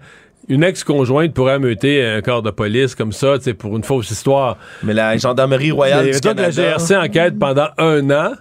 Ça prend un gros hameçon pour les garder bien accrochés pendant un an. je ne vais, pas dire que sa thèse, il a droit à sa défense, mais Ouais, ça- ça- il y a- ce sera des faits à vérifier Ouais, devant ça le juge. Ce sera vérifié effectivement devant le juge, lui qui doit revenir là, un peu plus tard là, devant le tribunal le 1er décembre là, prochain, donc euh, devra témoigner. Il a dit aussi que les policiers de Lévis sont des racistes avec un badge. C'est ce qu'il a euh, Ah. expliqué aussi Bon. pour se défendre. Bon, bon, Il dit qu'il envoyait de l'argent à des gens dans le besoin, des barils humanitaires et acheter des terres à cultiver en Haïti, et que c'est pour ça qu'il y envoyait de l'argent et faisait des voyages. Bref, tout sera à vérifier, comme tu le dis, devant le tribunal. Mais c'est certain qu'en une semaine, comme ça, des accusations d'espionnage et de terrorisme, ça fait euh, hors de l'ordinaire ici au Québec. Ça en passe des choses. Actualité. Tout savoir en 24 minutes. Le mystère a plané un peu toute la journée après qu'une enquête du protecteur du citoyen ait révélé qu'il y avait une proximité, là, un traitement de faveur qui a été donné entre un cabinet ministériel de Québec et des organismes. Tout ça pour un programme de subvention de 60 millions de dollars. Et au départ, on n'avait pas d'informations par rapport au C'est cabinet que rare. là. Moi, je regardais l'enquête du protecteur du citoyen, c'est assez rare que on, on- on dit qu'il y a eu, bon, il y aurait eu versement de, de, de subventions injustifiées, en tout cas des gens qui étaient trop proches du cabinet, mais qu'on nomme pas de qui on parle. Soit disant, le protecteur du citoyen dit que c'est pour protéger sa source, que c'est une source anonyme qui a fait une divulgation, une source de l'interne du ministère qui a fait une divulgation. en Et la loi sur les lanceurs d'alerte votée en 2017 l'empêcherait de divulguer le moindre détail pour ne pas le mettre en danger. C'est ce qu'il dit. Sauf que là, ça a donné lieu à toutes sortes de spéculations. Le nouveau chef intérimaire du Parti libéral, Marc Tanguay, qui a pas tardé à sauter sur a la pas mâché nouvelle. ses mots. Non, il a pas mâché ses mots. Il a dit que c'était extrêmement troublant. Il a demandé qui a été arrosé financièrement, demandé de la proactivité également au gouvernement par rapport à tout ça. Mais il a laissé entendre que le- la personne concernée devrait démissionner. Absolument. Et là, le problème, c'est que on apprend un peu plus tard dans la journée que c'est des faits qui remontent à 2018. Donc avant l'élection de la CAC et que ça concernait le cabinet du ministère de l'Éducation. Plus précisément, c'est des détails qu'on a eus. Et à l'époque, c'était Sébastien Prou qui était ministre de l'Éducation, donc ancien député et ministre Par libéral. contre, le, le rapport laisse entendre, en tout cas, c'est pas clair, mais qu'il y aurait un problème dans la méthode euh, de, de, de versement des fonds, en tout cas dans les critères du programme, dans les méthodes du programme. Le gouvernement actuel reconnaît qu'il faut revoir, même si c'est pas eux, la plainte a été faite en février 2018, mais ils reconnaissent avoir été en avoir commencé à changer les règles d'attribution. En même temps, euh, Alain Laforêt, moi j'ai pas vu le rapport de mes yeux, là, je, me, je me comprends, mais Alain Laforêt a lu, euh, de- de- qui est à l'Assemblée nationale pour TVA, a lu la liste des organismes qui ont reçu des fonds. Puis là, t'as la Fondation de Petit Déjeuner, t'as l'école orale, la Fédération des comités de parents. Je, je la sais plus toute par cœur la liste, mais quand elle est défilée, tu te dis, mais c'est tous des organismes qui sont soit dans les écoles, avec les écoles, pour fournir des repas, fournir de l'aide. Fait qu'à première vue, tu dis, OK, euh, scandale. Ben là, faudrait qu'on m'explique. Peut-être qu'on me dirait, ben Mario, il y a un de ces organismes-là qui a fait une demande, mais c'était une fausse demande. Ils n'ont pas bien utilisé l'argent. Là, je, me rallierais. Mais sinon, quand j'entends la liste des organismes, je peux pas comme tomber en bas de ma chaise et dire, OK, l'argent été mal attribué, mais c'est le ministère d'éducation qui attribue des sommes à des organismes qui ont les deux pieds dans l'éducation à première vue, euh, je veux dire, je peux pas sortir dans la rue à crier scandale. là. Ouais. Puis là, ça semble plus être une question presque qui se rapproche de l'éthique. Mario, on parle vraiment là, des autorités politiques qui auraient interféré dans le rôle administratif de tout cet appareil-là qui octroie habituellement ça, les aides financières. ouais, mais ça, c'est toujours délicat. La même chose avait été posée dans le cas de Nathalie Normando et de son procès. Mettons, qu'une une- une demande est analysée par les fonctionnaires, les fonctionnaires disent non. Bon. Parce que là, cet organisme-là, il respecte pas de tels critères. Je sais pas, mais le village est trop petit. Puis on avait dit que ça, c'était pour les villages de 1000 habitants et plus, puis ils sont 932. Ils n'ont pas le droit. Le ministère dit non. Les gens du village viennent voir le ministre, vont voir le député, se plaignent, disent ça n'a pas de bon sens. Nous autres, on est abandonnés, on a le droit d'exister, on paye des taxes comme tout le monde. Le ministre fait un compromis, euh, fait un passe-droit. Est-ce que ça, c'est un scandale? Est-ce que ça, c'est un exemple que le ministre devrait démissionner pour avoir. Parce que là, à ce compte-là, tu dis, ben là, euh, perdons pas notre temps à faire des élections. mettons les fonctionnaires en charge. Tu sais, moi, je pense encore que les élus. Je comprends que là, si on découvre que les gens du village de 130 habitants ont donné une enveloppe brune en dessous, puis ci, puis ça, là, ça devient un scandale. Mais si un ministre dit, bon, écoute, la machine gouvernementale, la machine des fonctionnaires m'a fait une analyse, ils ont appliqué les critères, ils m'ont dit non. Mais moi, là, je suis élu. C'est moi qui gère les budgets. C'est moi qui va répondre à la période des questions en chambre. Si jamais on pose des questions sur cet argent-là, je vais expliquer. Là, ben moi, je veux, ça respectait pas le critère, mais j'ai regardé le besoin, puis j'ai dit oui, puis c'est tout. Je vais hmm. l'expliquer en chambre. Mais là, moi, je pensais qu'on élisait du monde pour ça. Mais c'est pour ça que c'est comme si nous, le, le, producteur du citoyen nous parle de quelque chose. C'est comme s'il nous manque un bout parce que nous, ce qu'on voit, là, disons, la partie de l'iceberg qui est au-dessus de l'eau, c'est difficile. Moi, je peux pas, euh, je peux pas m'égosiller un scandale. La seule affaire, c'est pour le Parti libéral. C'est pas leur semaine. Tu dis une. Tu sais, il y a des journées dans ta vie, tu dis, cette journée-là, je vais l'effacer. Après tout ce que le Parti libéral a fait aujourd'hui, ils ont pris le mort aux dents, demandaient des démissions. Ils étaient prêts à sauter sur un dossier. Ils veulent passer à autre chose. Le problème, c'est que. C'est un libéral. Non, oh, mais là, c'est common. c'est pas des farces. Une semaine à oublier au Parti libéral du Québec. Tout savoir en 24 minutes. Toujours à l'Assemblée nationale, on poursuit les négociations en ce moment pour les reconnaissances des partis d'opposition.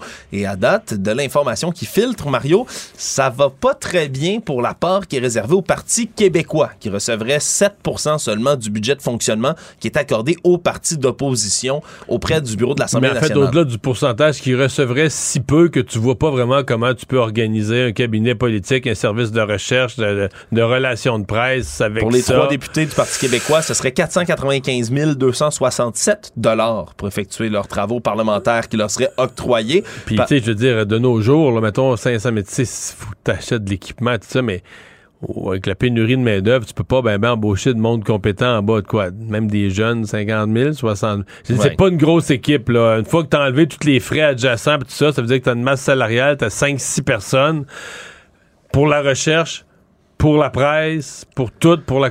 C'est mince, mince, mince. Et c'est encore pire. Sincèrement, les budgets, c'est encore moins pire. Les temps de parole, c'est encore pire. Oui, parce qu'on parle de seulement 5 questions par cycle de 100 qui seraient posées au Salon Bleu. Donc, chaque fois qu'on fait 100 questions, 5 là-dedans seulement seraient allouées au Parti québécois. Et, 5 Dis-toi que dans une période de questions, on pose 10 questions ou moins, 9 ou 10 en général.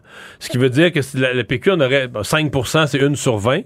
Ça veut dire qu'au maximum, une question à toutes les deux jours à période des questions, puis peut-être pas tout le temps. Si, mettons, les questions sont plus longues que des questions de règlement, puis ils en posent juste 8-9. Ils n'auront pas le temps. Non. des fois, même, il n'y en aurait même pas une par deux jours. C'est vraiment, vraiment pas beaucoup de temps de parole pour trois députés. Pour vous donner... Qui représentent 14% de la population. Ouais. Pour vous donner un autre ordre de, de, de d'idées là-dessus. Les solidaires auraient 25 de ces questions et le Parti libéral du Québec aurait les 70 autres. Et là, il faut, faut, comprendre, c'est la même, même chose au niveau de l'argent qui est donné. Les 11 députés de Québec solidaire, eux, auraient un peu plus de 2 millions de dollars. Parti libéral, 4,4 millions, c'est 65% de l'enveloppe qu'il s'attribuerait. Et tout ça peut quand même susciter une certaine grogne, à la fois chez les péquistes, mais chez les autres électeurs qui ont voté, puisque le Parti libéral, on le rappellera, dans les oppositions, c'est eux qui ont eu 32,36% des voix. Mais le Parti québécois en a obtenu plus. Québec solidaire, encore plus. Donc, parmi les oppositions, c'est eux qui ont le même, le moins de, nombre de voix qu'ils ont obtenu. Et pourtant, c'est eux qui vont avoir la très, très grande majorité. Oui, parce qu'ils ont, 21, ben, ils ont plus 21, il y a une démission, mais euh, ils ont 20 députés. Euh, j'ai l'impression dans ça que celui qui a bien joué ses cartes, c'est Gabriel Nadeau-Dubois, qui a été silencieux, qu'on n'a jamais entendu parler de ça, sa, sa place publique mais qui ramasse euh, la plus belle partie et qui semble avoir laissé le Parti québécois loin derrière. Ça, euh, je pense que stratégiquement, euh, M. Nadeau-Dubois a comme... Certains diront manigancé, d'autres diront bien jouer ses cartes, mais en tout cas, il a atteint ses objectifs.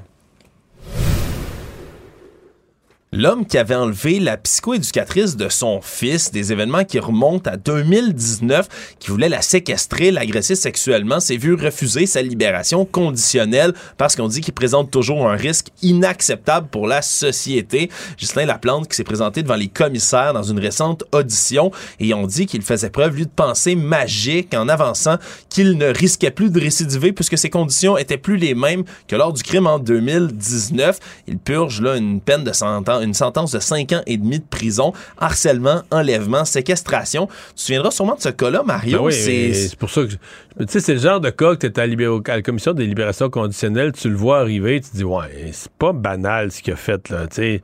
Ouais, c'est Avant pas- d'être sûr qu'il récidivera pas, c'est tellement imprévisible comme comportement.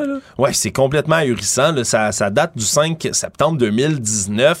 Au départ, lui qui voulait là euh, enlever une enseignante de la trentaine qui harcelait depuis des mois, qui voulait garder captive, finalement a jeté son dévolu sur une jeune psychoéducatrice dans la vingtaine, le forçait à monter dans sa voiture sous la menace d'une arme et il voulait l'obliger à les conduire jusqu'à euh, un chalet qu'il avait loué dans les cantons de l'Est en partant de Verdun. C'était rendu au quartier 1030 où la femme séquestrée avait fait preuve d'un grand sang-froid, avait prétexté vouloir recharger sa voiture électrique dans un stationnement et au moment où elle se serait arrêtée pour faire ça, aurait pris la fuite à pied du véhicule pour finalement dénoncer son kidnappeur. Et c'est vraiment par la suite les détails de l'enquête qui ont euh, glacé le sang du public. Il y avait pas moins de 6000 dollars de jouets sexuels et de sadomasochistes qui étaient au chalet que l'homme avait loué. Donc on comprend qu'il voulait probablement attirer sa victime là-bas pour ensuite la séquestrer et l'agresser. Lui, M. Laplante, nie toujours encore à ce jour qu'il avait des intentions sexuelles envers sa victime. Et en ce moment, ce qu'on dit du côté de la commission, c'est que l'homme est dans une relation amoureuse actuellement, une relation de polyamour avec une femme qui fréquente aussi d'autres détenus pendant qu'il est en dedans en ce moment. Et on dit, il est imprévisible, on pourrait le voir récidiver s'il y avait une peine d'amour ou un autre pépin dans sa relation amoureuse en ce moment. Donc, c'est quand même rassurant de savoir que la, la- la- que la commission Oui. décide de pas libérer un Oui, homme oui. à ce moment-ci. Donc, euh, il y a des cas comme ça où ces gens-là sont pas relâchés au sixième de leur peine. Savoir et comprendre. Tout savoir en 24 minutes. Une vidéo publiée sur les réseaux sociaux qui montre des chiens en train d'attaquer un sanglier a fait énormément réagir. C'est pas un sanglier dans la nature comme ça lors d'une partie de chasse qu'on voit, mais ça se passe dans un enclos. Des images qui ont été tournées en début de semaine à Saint-Anicet. On voit un homme qui entraîne ou qui semble entraîner des chiens à attaquer un sanglier. Il les récompense lorsque l'attaque est faite et on voit les, les- ni plus ni moins que, là, que les sangliers qui saignent, qui ont des hémorragies, l'homme qui les, les entraînerait à sentir le sang, à réattaquer par la suite et ça fait énormément réagir. Si bien que la... Des Golden Retriever. les chiens, c'est-tu des Golden Retriever? Non, c'est pas mal des pitbulls, Mario, ah, ah, qui, ah. qui attaquent dans ce cas-ci. Je suis pas expert en animaux, mais ça, ça me semble bel et bien Ouais, être des pitbulls ça, sur ben les images. Et là, il y a la Société de protection des animaux de Salaberry de Valleyfield qui a appelé la SPCA de Montréal et la euh, Sûreté du Québec qui ont ouvert une enquête directement parce que ça semble être un, un épouvantable cas de maltraitance animale. Habituellement, on, on voit des gens maltraiter directement des animaux, mais entraîner comme ça des chiens, Mario, attaquer. Non, c'est- un- la scène, c'est vraiment bête. bizarre. Ouais, c'est c'est pour ne pas dire dégueulasse. Ça, ça, ça, ça ressemble vraiment à de je suis convaincu que les défenseurs vifs des pitbulls doivent quand même être dérangés par la scène. Parce Tu crois? que tu dis, ben, je crois ça, moi, que c'est qu'un pitbull vraiment très, très bien entraîné, tout ce qu'on dit, il faut qu'il y ait un bon maître, puis tout ça. J'entends ça. là. Moi, je suis pas un fan des pitbulls, puis personnellement, j'avais rien contre les gouvernements ou les municipalités qui voulaient les interdire. Il y a suffisamment de races de chiens, mais ceci dit, je pense que quiconque voit la scène comprend euh, qu'un pitbull moindrement mal entraîné ou ce qu'il peut avoir comme niveau de je veux dire, euh, beaucoup, beaucoup de races de chiens que tu mettrais dans cette situation-là. Ils japperaient après le sanglier parce qu'ils ont peur un peu, ils tourneraient autour, mais c'est quelque chose, la Ouais, puis c'est du costaud, un sanglier aussi. Ce qu'il faut comprendre, c'est que c'est pas, pas une petite bête, un sanglier, puis se faire mordre comme ça. Ben ouais, cas. ça, donne aussi, disons, un, un aperçu plus en direct des dégâts que peuvent causer un pitbull oui, aussi à- à une personne euh, jogger qui, qui, qui tombe, qui se fait enfarger et qui tombe au sol sous les pitbulls. là, ouais. Ouais, on verra donc comment l'enquête se déploiera. L'animateur de radio Mario Lirette a plaidé coupable à des accusations de fraude. Il a pris le chemin de la prison ce matin que- coupable de quatre chefs d'accusation de fraude envers trois institutions financières et un individu. Depuis 2015, là, l'ancien animateur des week-ends à Rythme FM avait fait un stratagème frauduleux de type cavalerie de chèque. Je connaissais pas le terme qu'on utilisait pour ça. En anglais, ça s'appelle du kiting. C'est on dépose un chèque sans fond, on effectue des retraits et lorsque le chèque après ça et qu'on n'est pas compensé par l'institution bancaire parce que c'est un chèque en blanc, mais là, on a des problèmes. Il semble avoir entretenu ce stratagème-là avec un complice pendant près d'un an et demi. Lui ouvrait des compagnies et des comptes bancaires de l'entreprise, faisait d'importants retraits avec son complice, puis évidemment, le s'en servait par la suite. On dit que c'est près d'un million de dollars de fraude donc qui ont été, euh, qui ont Oui, été parce faits. que la peine est. ben, En matière, en matière au Canada, en matière de, de crimes économiques, on est généralement pas très sévère. Et lui, on parle d'une peine de quoi euh, Deux presque- ans de détention. Presque deux ans, ouais, c'est ça. Ouais, deux ans de détention. Il va devoir rembourser 33 000 et des poussières à sa victime dans les 18 mois qui vont sortir, qui vont euh, suivre sa sortie de prison. Il aurait une peine de détention de 15 mois s'il ne le remboursait pas parce qu'il faut comprendre qu'il y a un individu qui a euh, été fraudé directement.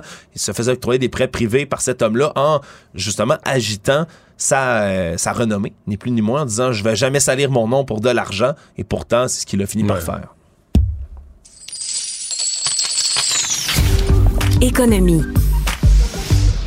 Une autre journée de témoignage à la commission sur le convoi, soi-disant convoi de la liberté, l'utilisation des mesures d'urgence. Et là, on aujourd'hui- est, là, on est rendu dans l'argent là, des, euh, du convoi. on est rendu dans l'argent du convoi et c'est des témoins du ministère des Finances aujourd'hui qui ont dû se défendre d'avoir empêché au final euh, des familles de survenir à leurs besoins lorsqu'ils ont gelé des comptes de centaines de manifestants pendant le soi-disant convoi de la liberté l'hiver dernier. Mais à leur défense, c'était une décision gouvernementale. C'est un pouvoir que dans la dans l'appel aux mesures d'urgence qu'avait fait le gouvernement Trudeau, le gel des comptes de banque, c'est un outil. Je me souviens, là, quand on avait vu le texte, on avait dit oups, là, ça, ça va une coche plus loin. Oui, parce que sans les mesures d'urgence, ça prend un changement législatif qui aurait fait pris beaucoup, beaucoup de temps pour tenter de geler comme ça des comptes de certains manifestants. C'est ce qu'on a utilisé comme argument du côté du ministère de la Famille qu'il fallait prendre ce moyen-là pour tenter de gérer la crise de manière pacifique. Parce qu'on comprend, lorsqu'on gèle un compte en banque, vous avez plus d'argent, vous devez sortir de là le plus rapidement possible. Et c'est des témoignages qu'on a entendus. Il y a des familles de participants qui pouvaient plus payer l'épicerie, pouvaient plus payer leur loyer, tant et aussi longtemps que leurs proches qui étaient, lui, au convoi de la liberté à, à Ottawa, ne- restaient sur place et faisaient une manifestation qui était désormais illégale. Parce qu'il y avait toujours cette option-là là, de quitter la manifestation. Oui, parce que votre compte était suspendu à ce moment-là lorsque vous étiez dans la manifestation illégale en tant que telle. Et là, l'avocat de la commission au rouleau, le Gordon Cameron, lui a évoqué tous ces cas de famille, de loyer qui ne pouvaient pas être payés et autres. Au total, c'est 280 comptes bancaires qui ont été gelés en vertu de la loi. Mais C'est on se comprend plus- que c'est une mesure extrême. là. Je comprends qu'il y a des gens qui posaient des gestes extrêmes là-dedans puis qui gâchaient la vie des gens d'Ottawa. Mais euh, ça doit être regardé avec parcimonie. Euh, geler des comptes de banque, que le gouvernement ait gelé des comptes de banque privés d'individus. Euh, J'imagine, mettons que sur les 280, il y en avait 100 là, qui étaient pas vraiment des fauteurs de troubles ou qui étaient un peu liés.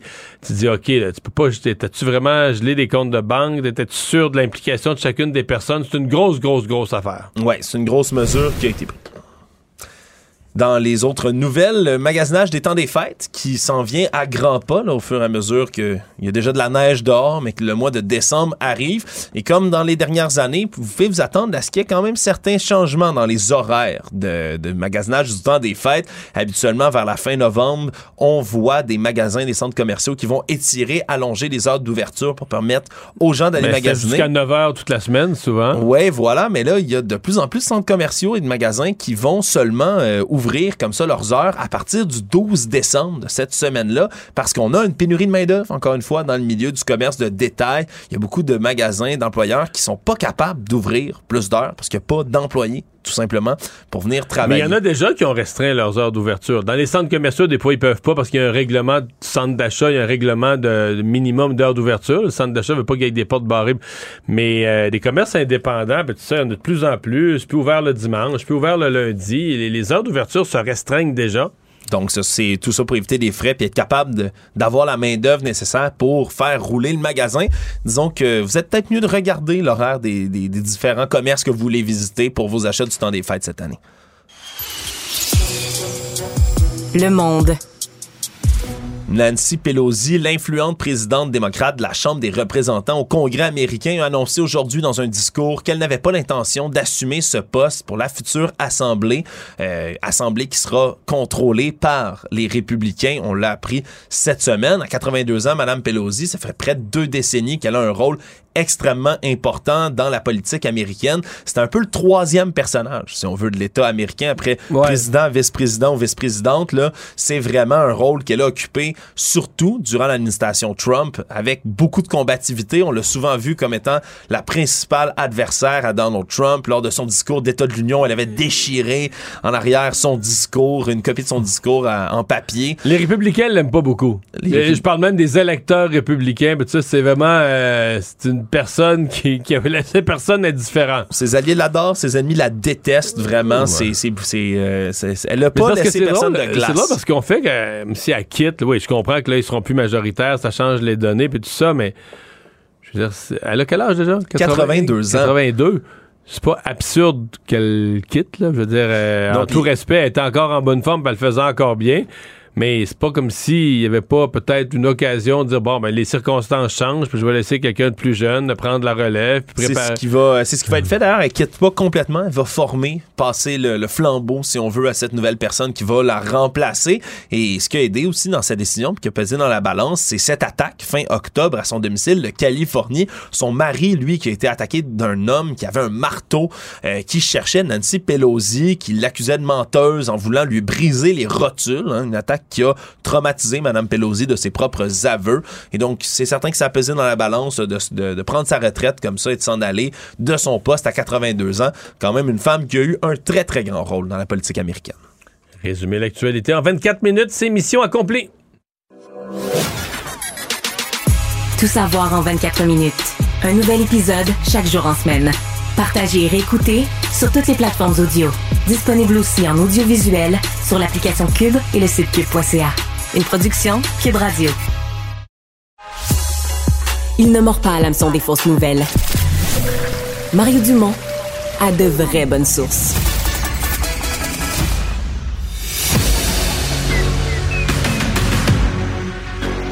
Emmanuel Latraverse. J'ai pas de problème philosophique avec ça. Mario Dumont. Est-ce que je peux me permettre une autre réflexion? La rencontre. Ça passe comme une lettre à la poste. Et il se retrouve à enfoncer des portes ouvertes. La rencontre, la traverse, Dumont. Bonjour Emmanuel. Bonjour. Alors, ben, c'est pas réglé à l'Assemblée nationale. Euh, c'est. Euh, non, mais tu sais, la, reconnaissance de chacun des partis, ce qu'on va donner euh, comme outil au Parti québécois, entre autres, parce que moi, mon impression, c'est que les autres se sont pas mal arrangés leurs affaires et que le Parti québécois a fini euh, tout seul dans son coin. Oui, il y, a, deux éléments à discuter là-dedans. Il y a le, choix stratégique de, du Parti québécois d'aller dévoiler sur la place publique le contenu de négociations qui sont supposées être menées en privé. Il y a comme un pacte d'honneur là-dessus. Là. Personne sort, personne n'en parle avant qu'on s'entende. Mais je pense qu'ils sont découragés un peu. là. Mais là, ils sont complètement découragés. Ils disent que les autres sont ligués contre eux et qu'il n'y a pas d'accommodement. Le problème fondamental auquel le PQ est confronté, c'est qu'il est la plus grande victime, entre guillemets, de la distorsion électorale. Donc, parce que, faut le rappeler, le PQ a eu plus de votes que le Parti libéral, mais ils ont juste trois députés. Alors, le PQ misait beaucoup sur ces négociations en termes de budget et de temps de parole pour essayer de rectifier la fameuse distorsion causée par notre mode de scrutin. Ils se retrouvent autour de la table de négociation et ce qui arrive, c'est que les autres, ils jouent pas dans ce film-là. Les autres, ils jouent dans le film du nombre de sièges à l'Assemblée nationale. Ils sont prêts à pas être euh, vraiment des salauds avec le PQ, là, puis aller, l'idée, c'est on va vous reconnaître comme un groupe, on va vous donner du budget, puis oui, Monsieur Plamondon, vous allez être chef, puis quand vous allez poser une question, c'est le premier ministre qui va se lever, mais ça s'arrête là. Alors, c'est comme si les autres négocient dans une réalité qui fait leur affaire, puis le Parti québécois est complètement ailleurs. Puis je pense que c'est ça qui cause cette espèce de, frustration, euh, ce contact avec la dure réalité de la joute parlementaire pour le PQ. Ouais. Ouais. Euh, mais c'est limité ce que le PQ a comme euh, rapport de force là, pour faire plier les autres. Mais il y a une affaire que moi je comprends pas là-dedans, parce que tout ça est une guerre de chiffres, hein, on s'entend, et il semble que tu es le seul qui peut trancher parce que tu es le seul qui a déjà été pris dans ces affaires-là. Alors, le contexte, c'est que le Parti libéral, c'est l'opposition officielle. Il y a un budget traditionnel pour l'opposition officielle. Ça leur donne, là, on dit, le 5,1 millions. Oui, mais ça, mais je t'arrête tout, de suite, je t'arrête tout de suite, parce que ça, c'est pas un budget, là. Hein. C'est la somme de cabinet du chef, cabinet du leader, cabinet du whip, puis euh, budget de recherche budget de recherche. je pense. Je pense que quand il arrive au montant, il additionne. Donc, c'est toutes des masses indépendantes qui sont prévues dans le règlement. Il y a un cabinet du chef qui est prévu, il y a un leader parlementaire, il y a un cabinet du leader. Fait, tu sais, c'est ça qui fait qu'il t'arrive un gros montant au total. Oui, puis ils arrivent après ça avec une formule semblable pour arriver aux 2,6 millions qu'on offre à Québec solidaire. Mais ça, c'est excellent. Québec, Québec solidaire, là, c'est les gros gagnants. Hey, c'est des négociateurs hors pair, là. D'ailleurs, j'annonce à nos patrons ici à Cube Radio, mon prochain contrat, je vais le faire négocier par euh, Gabriel Nadeau-Dubois. C'est vrai, hein? On va engager Gabriel Nadeau-Dubois comme agent. Comme agent. Mais le, Parti libéral aussi est très gagnant parce qu'il a essentiellement le même budget que la dernière fois. Il n'en perd pas beaucoup en termes de budget de mais, fonctionnement à l'Assemblée nationale. Mais, mais, le règlement. Oui, mais le règlement, là. C'est parce qu'il y a un historique, Emmanuel. Le règlement a été changé au début des années 80. Le PQ venait de se débarrasser. je savais que toi, tu allais pouvoir nous expliquer. Non, non, mais Gabriel. Le PQ avait mis des efforts surhumains pour se, se débarrasser de l'Union nationale qui divisait le vote francophone, OK? Puis le vote nationaliste. Il n'y a, rien qui n'ont pas fait, le PQ. Entre 76 et 81, René Lévesque avait mis une escouade de destruction de l'Union nationale avec un responsable qui était en charge d'aller offrir... Tu sais, mettons, les organisateurs de l'Union nationale qui étaient bons, là, où on allait leur offrir des jobs pour les recruter, une paye, tu sais, pour démembrer l'Union nationale, pour finir à deux partis en se disant, ben, si on a tout le vote nationaliste, on va battre les libéraux tout le temps. 1981, René Lévesque, malgré qu'il a perdu le référendum en 80, il est réélu avec une majorité accrue, mais une des choses qui fait la majorité accrue, c'est le vote d'Union nationale qui a disparu. Gabriel Loubier, qui était le chef de l'Union nationale, qui a enterré le parti, euh, le parti a disparu, zéro siège. Et donc, là, ils ont refait le règlement. Pensez, Emmanuel. En 82-83, le règlement a été réécrit. Est-ce que le PQ, dans cet état d'esprit-là, a réécrit le règlement pour faciliter l'avenue d'un troisième, d'un quatrième parti. Écoute bien, là, c'est comme chez vous, là, tu comprends? Si tu viens de, si tu viens de pogner une souris dans la trappe à souris, tu laisseras pas la porte ouverte pour laisser rentrer la prochaine, là. Tu vas dire, on va checker la porte, on va surveiller la porte, on ne laissera pas rentrer un autre. Fait que le PQ a construit un règlement pour deux partis et tout le monde est victime de ça. Ben, le PQ et les libéraux aussi, il faut choisir juste. Les libéraux étaient bien d'accord. Donc, ça, en 82, tu as deux partis à l'Assemblée nationale et ils se concoctent un règlement de l'Assemblée très mauvais, très, très mauvais, pour, ben, très bon pour deux partis, très mauvais pour la représentation de tous les autres. Et tout le monde a été pogné ça. Moi, j'ai été pogné avec ça. Tous les, tous les gens qui sont passés après, donc tous les partis qui sont pas les deux premiers, là, doivent négocier à genoux, puis négocier des bouts de tarte, puis, tu sais, essayer de savoir sa pointe de tarte, un, temps, un temps soit peu équitable. Tu sais, c'est ça l'histoire, là, euh, tu sais, de, de, de, de, ça, là, de ce règlement. Alors là, maintenant, tu peux trancher le litige. Vas-y le litige. C'est que donc, le calcul qui a été fait, c'est qu'on dit on a donné 2,6 millions à Québec solidaire. 2,6 millions divisé par 11 députés, ça donne 244 000 par député. Donc, PQ, vous avez trois députés, on vous donne 244 000 fois 3, ça fait 732 000. Mais le PQ, lui, il dit, mais non, parce que si vous me reconnaissez que je suis un chef, ben, j'ai droit à un budget de chef de 240 quelques mille. Donc, dans les faits, vous me donnez un budget de chef, mais pour le reste du parti, j'ai juste 495 000.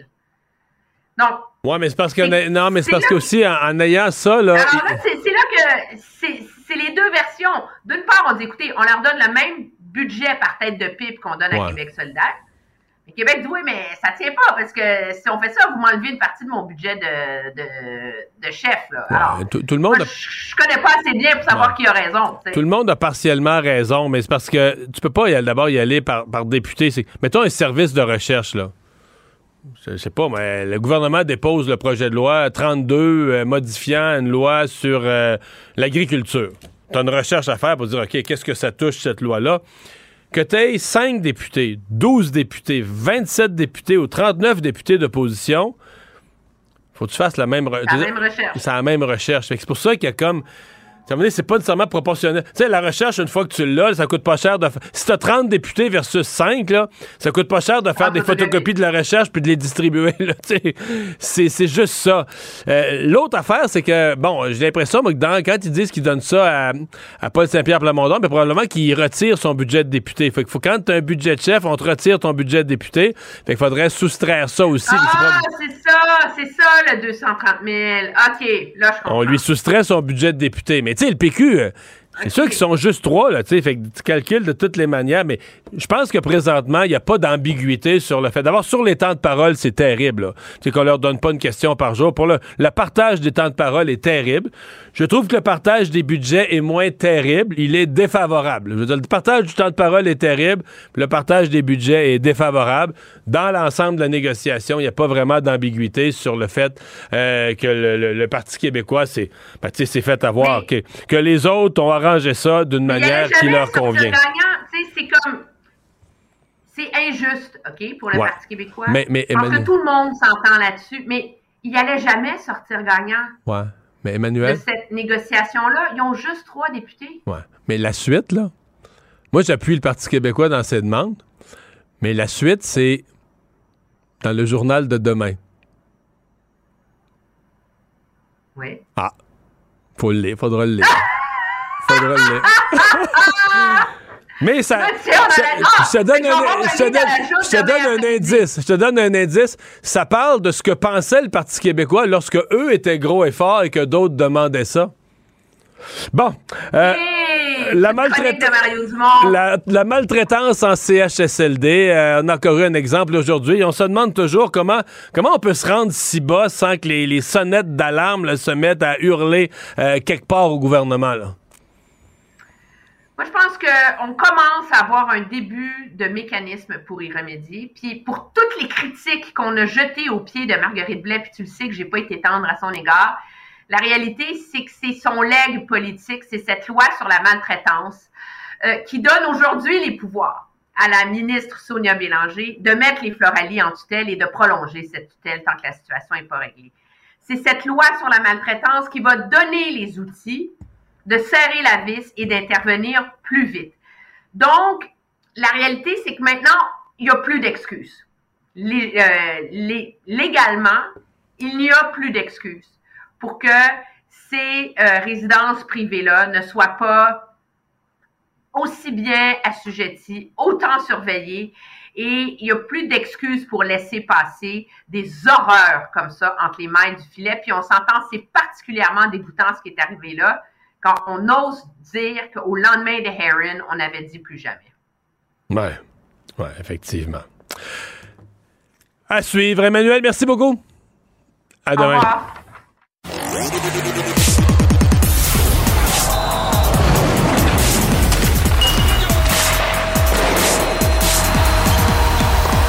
Jean-François Barry, un chroniqueur pas comme les autres. Bonjour Jean-François. Salut Mario. Alors, euh, Félix Auger Aliassime qui présentement euh, est sur le court, et ce que je comprends, c'est que c'est serré au possible. là. Ouais.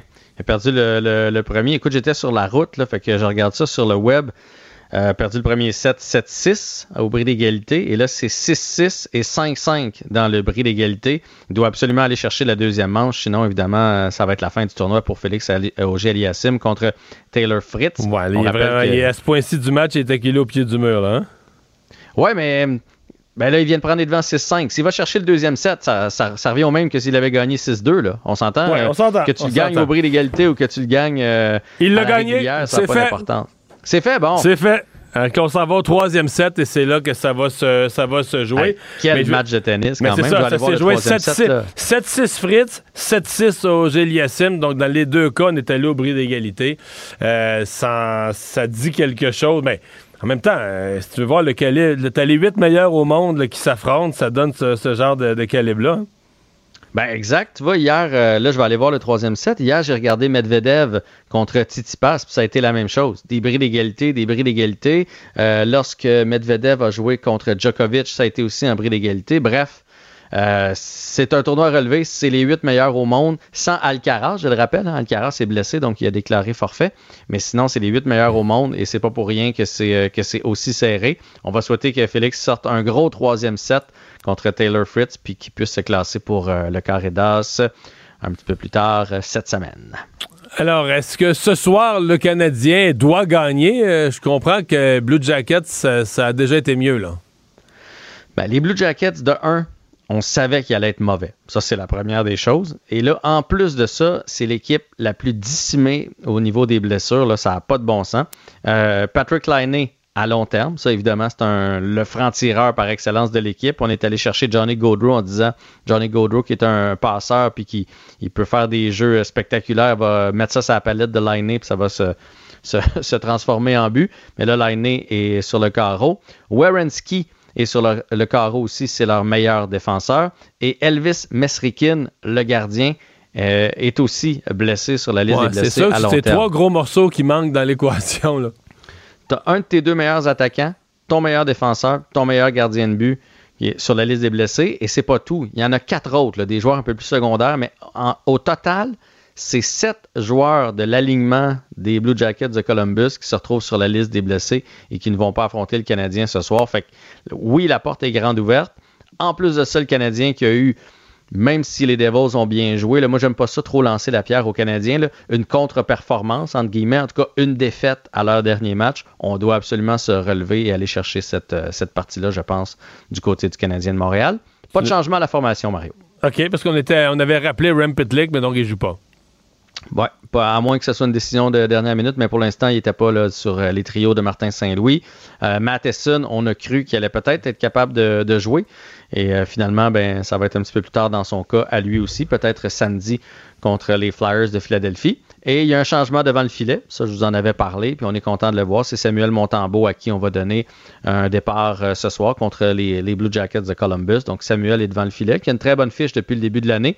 Euh, on peut pas dire maintenant là, chez le Canadien, il fut un temps où euh, quand c'était Carey, on se disait parfait on est en voiture, puis quand, c'était l'autre, on, on était inquiet.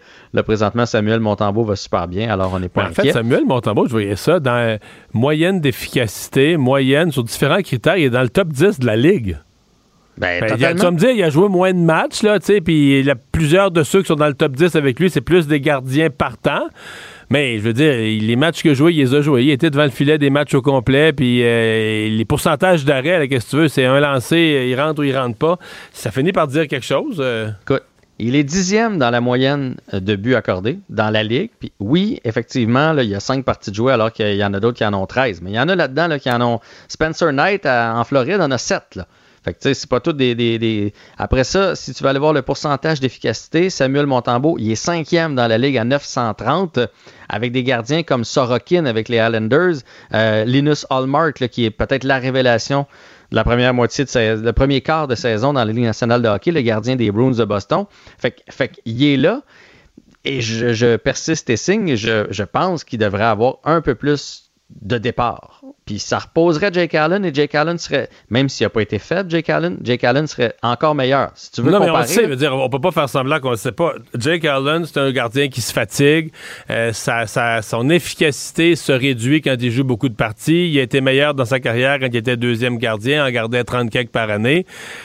Je vois pas c'est quoi l'intérêt de pousser Allen, mettons, à en garder 55 cette année, là. Ou ben, 60. je suis entièrement, entièrement d'accord. Le présentement, c'est 11-5 les départs. Pour moi, c'est trop.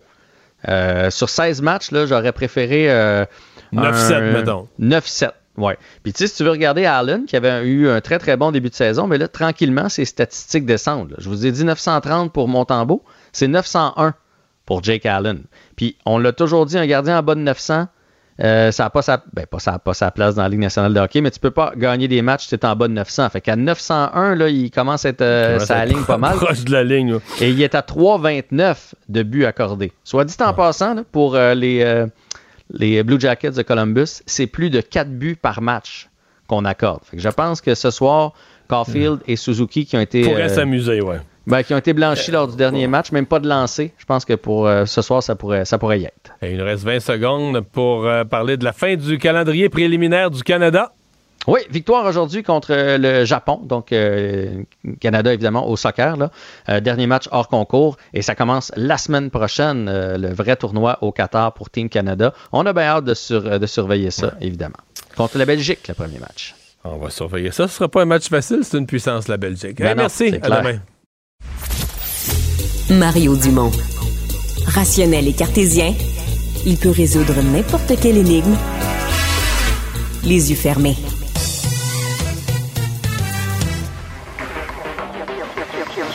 Cube Radio. En direct à LCN. On accueille maintenant euh, Mario Dumont et Emmanuel euh, Latraverse. Alors, euh, on a hâte de vous entendre tous les deux sur cette bombe devenue au fil de la journée un pétard à mèche, là, ce rapport spécial du protecteur du citoyen qui dénonce un cas grave de mauvaise gestion du ministère de l'Éducation en 2018. Emmanuel, euh, on t'a pas vu déchirer ta chemise aujourd'hui. Ben, Sophie, c'est comme si, si scandale il y a, là, c'est qu'on a utilisé, je me faisais la, réflexion, c'est comme si on a utilisé un langage digne. là. Tu te rappelles là, du premier rapport de la vérificatrice générale là, sur groupe action dans les commandites, là, tu sais? Ça- C'était comme l'horreur dans la gestion. On a utilisé ça, on- ça comme langage Ouais. pour dénoncer le fait qu'un ministre a utilisé le pouvoir discrétionnaire qu'il a, qui lui est reconnu par la loi, pour financer des organismes au sein d'un programme du gouvernement pour lequel il n'y avait pas de normes. Pas de normes, c'est ça. Et là, on reproche au ministre d'avoir utilisé son pouvoir, puis après ça, d'avoir poussé dans le dos des fonctionnaires pour faire approuver Mm. des subventions. Pour qui? Pas pour le cartel de l'asphalte, là. Pour le club des petits déjeuners, allô prof, euh, tu sais, je veux dire, c'est comme, c'est, c'est comme si l'indignation dans la minutie de la gestion Mm. n'avait aucun rapport avec la réalité de comment on attribue des subventions à des organismes. là. Regardez la liste. là. Est-ce qu'il y a vraiment quelqu'un qui peut s'imaginer dans sa tête utiliser les mots copinage, Ouais. collusion avec la cantine pour tous et le ministre de l'Éducation? Mhm. Tu sais, je veux dire, c'est complètement déconnecté, cette Ouais. histoire-là. là. Mario?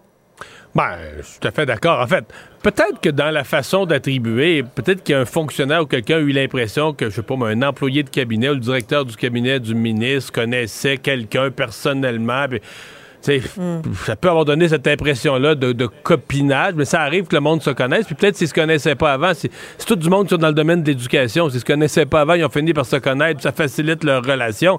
Mais c'est, il reste que c'est le ministère de l'Éducation qui verse des sommes à des organismes qui ont les deux pieds et les deux mains dans l'éducation. Fait qu'à moins qu'on me dise qu'il y en a un de ces organismes-là qui a fait une fausse demande, qui a détourné l'argent. Présentement, moi, tout ce que j'ai, c'est rien de plus Ouais. normal. Le ministère de l'Éducation verse Ouais. des petites sommes, soit dit en passant, là, au chapitre du ministère Ouais, de on parle de l'Éducation. 60 millions? 60 Ouais, mais millions budget, prenons-les là. une par une, ce qu'on avait dans le tableau, des 1 Ouais. million, 2 millions, Ouais. des petites sommes à des organismes qui sont dans Mhm. l'éducation.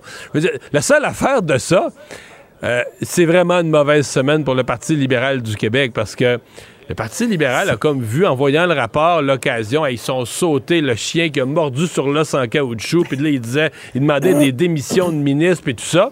Alors finalement, un, on se rend compte qu'il n'y a pas de scandale. Deux, on se rend compte que s'il y en avait un, c'était le ministre libéral. La plainte, la première plainte a été faite en février 2018, à l'époque où le Parti libéral était au pouvoir. Fait qu'on a tous dans nos vies des journées et des semaines qu'on voudrait effacer. Voici Ouais. une semaine que le Parti libéral du Québec devrait effacer de son histoire. Rigueur, rigueur, Ouais, rigueur. voilà. Euh, il faut absolument ensemble parler du prix des aliments. Et ça, c'est vraiment pas drôle. Ça n'a aucun sens. Vous avez vu les chiffres un petit peu plus tôt. Là, on se retrouve avec des aliments de base carrément pas achetables et des substituts qui sont aussi devenus hors de prix, évidemment, parce qu'on disait, hein, Emmanuel, la demande augmente pour ces... Alors, on, voit les prix à nouveau, 40 pour la margarine, 30 pour la laitue. Aucun bon sens. Non, aucun bon sens. C'est la raison pour laquelle, quand le ministre des Finances euh, du Québec, M. Girard, hier, se réjouissait qu'on avait passé le pic de l'inflation, ben euh, oui, ça change rien euh, au cauchemar que vivent beaucoup trop de familles au Québec, ailleurs au Canada. Je raconte une anecdote. Ma sœur est en visite de Paris la semaine dernière. C'est pas une ville qui est connue pour être une ville économique. Et elle est tombée en bas de sa chaise en Ah ouais. voyant le prix des aliments à l'épicerie. À un moment donné, je pense qu'il va falloir oser mettre euh, dans l'espace public un débat sur un contrôle des prix au moins sur euh, les produits de première nécessité, parce Mhm. qu'à un moment donné, euh, c'est la santé, euh, la capacité de survivre des plus vulnérables là, dans, Mhm. notre, dans notre société qui est grandement affectée. Oui, on ne peut pas demander à tout le monde de jeûner jusqu'à deux heures tous les jours. là. Euh, Mario, on continue de se questionner aussi sur les profits des grandes bannières là, à travers tout ça. Oui, exactement. Parce que hier, évidemment, des, les compagnies et les grands de la- de l'alimentation sont cotés en bourse pour la plupart.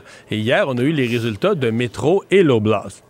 Et sincèrement, euh, souvenez-vous, le professeur Charlebois là, et sa, sa chaire de recherche sur l'agroalimentaire. Dalousie. Oui, oui, Ouais. nous avait averti il y a une couple de semaines, il y a un suspect, il y a quelqu'un qui a l'air de faire des profits exagérés, c'est Loblaws. Et les chiffres d'hier confirmaient, conf- confirmaient exactement ça. Chez Métro, Mhm. les profits sont en hausse de 5% mais tu sais, l'inflation est de 5-6 avec Il n'y a, rien de- il y a rien qui apparaît là, anormal, il n'y a rien qui apparaît exagéré. Mais chez Loblaws, qui fait des activités à peu près identiques, là, beaucoup d'épiceries puis un peu de pharmacie en complément, euh, Écoute un peu, là, les profits sont en hausse du- du- par rapport au même trimestre l'an dernier, sont en hausse de 30 alors, bon, peut-être quelqu'un me dirait, écoutez, là, en gestion, l'Oblast sont les champions de la gestion, euh, ils ont coupé leurs coûts, euh, ils sont extraordinaires en affaires, mais dans une période de telle inflation, c'est tentant. Je me contenterais de dire que c'est tentant de penser euh, qu'ils ont joué un peu plus sur les prix et que, euh, tu sais, la politique récemment annoncé là, qu'ils vont geler les prix pour les trois mois durant le temps des fêtes, c'était un petit peu sur le bord d'une farce, là. Ouais. On, a un tout petit peu de temps, Emmanuel, pour, euh, pour euh, t'entendre sur la Coupe du monde de soccer là, qui est organisée pour la première fois là, dans un, un pays arabe, le Qatar, qui bafoue allègrement les droits de la personne. On a vu cette altercation là, en plein direct entre un, un reporter danois et les, les- les autorités. Emmanuel, ça commence bien. Bien, ça commence bien. Ça aurait commencé aussi mal, euh, objectivement, Sophie, s'il n'y avait pas eu euh, la COVID et les grands confinements pendant les Jeux olympiques de Pékin. C'est le problème auquel euh, l'ensemble du monde sportif est confronté. C'est que pour organiser ces grandes fêtes du sport-là, on a accepté et intégré de faire des compromis moraux euh, presque décadents, je pense, avec euh, des dictatures horribles et de fermer les yeux en prenant prétexte qu'une fois qu'on on consent une semaine d'indignation avant que ça commence, Ouais. qu'une fois que le tournoi est parti, mais on fait le pari On que finalement, euh, Ouais. l'enthousiasme collectif va l'emporter. Mario, 15 secondes, plusieurs Ouais. appels à un boycott, le bloc notamment. Il n'est pas, pas trop peu trop tard? Oui, il est trop tard pour le boycott diplomatique, mais il faut comprendre que le journaliste faisait quelque chose qui est interdit dans le pays. On ne peut pas filmer le pays. Ce que le pays accorde, c'est qu'on filmera les terrains de soccer, les joueurs, on peut filmer l'intérieur des stades pendant les matchs, on ne peut pas filmer la ville. Alors la vraie question, c'est quand les fédérations sportives accordent un événement hein, c'est là qu'il faudra se poser la question. Il est trop tard, mais quand les fédérations sportives accordent un événement à un pays qui a ce genre de règles-là, ben, ils posent un geste qui est absurde. Là. Voilà. Merci à vous deux. Au revoir. Bonne soirée. Ah voilà, c'est ce qui complète notre émission euh, d'aujourd'hui. Un gros merci d'avoir été des nôtres. Rendez-vous demain 15h30. C'est Antoine Robitaille qui s'en vient. Cube Radio.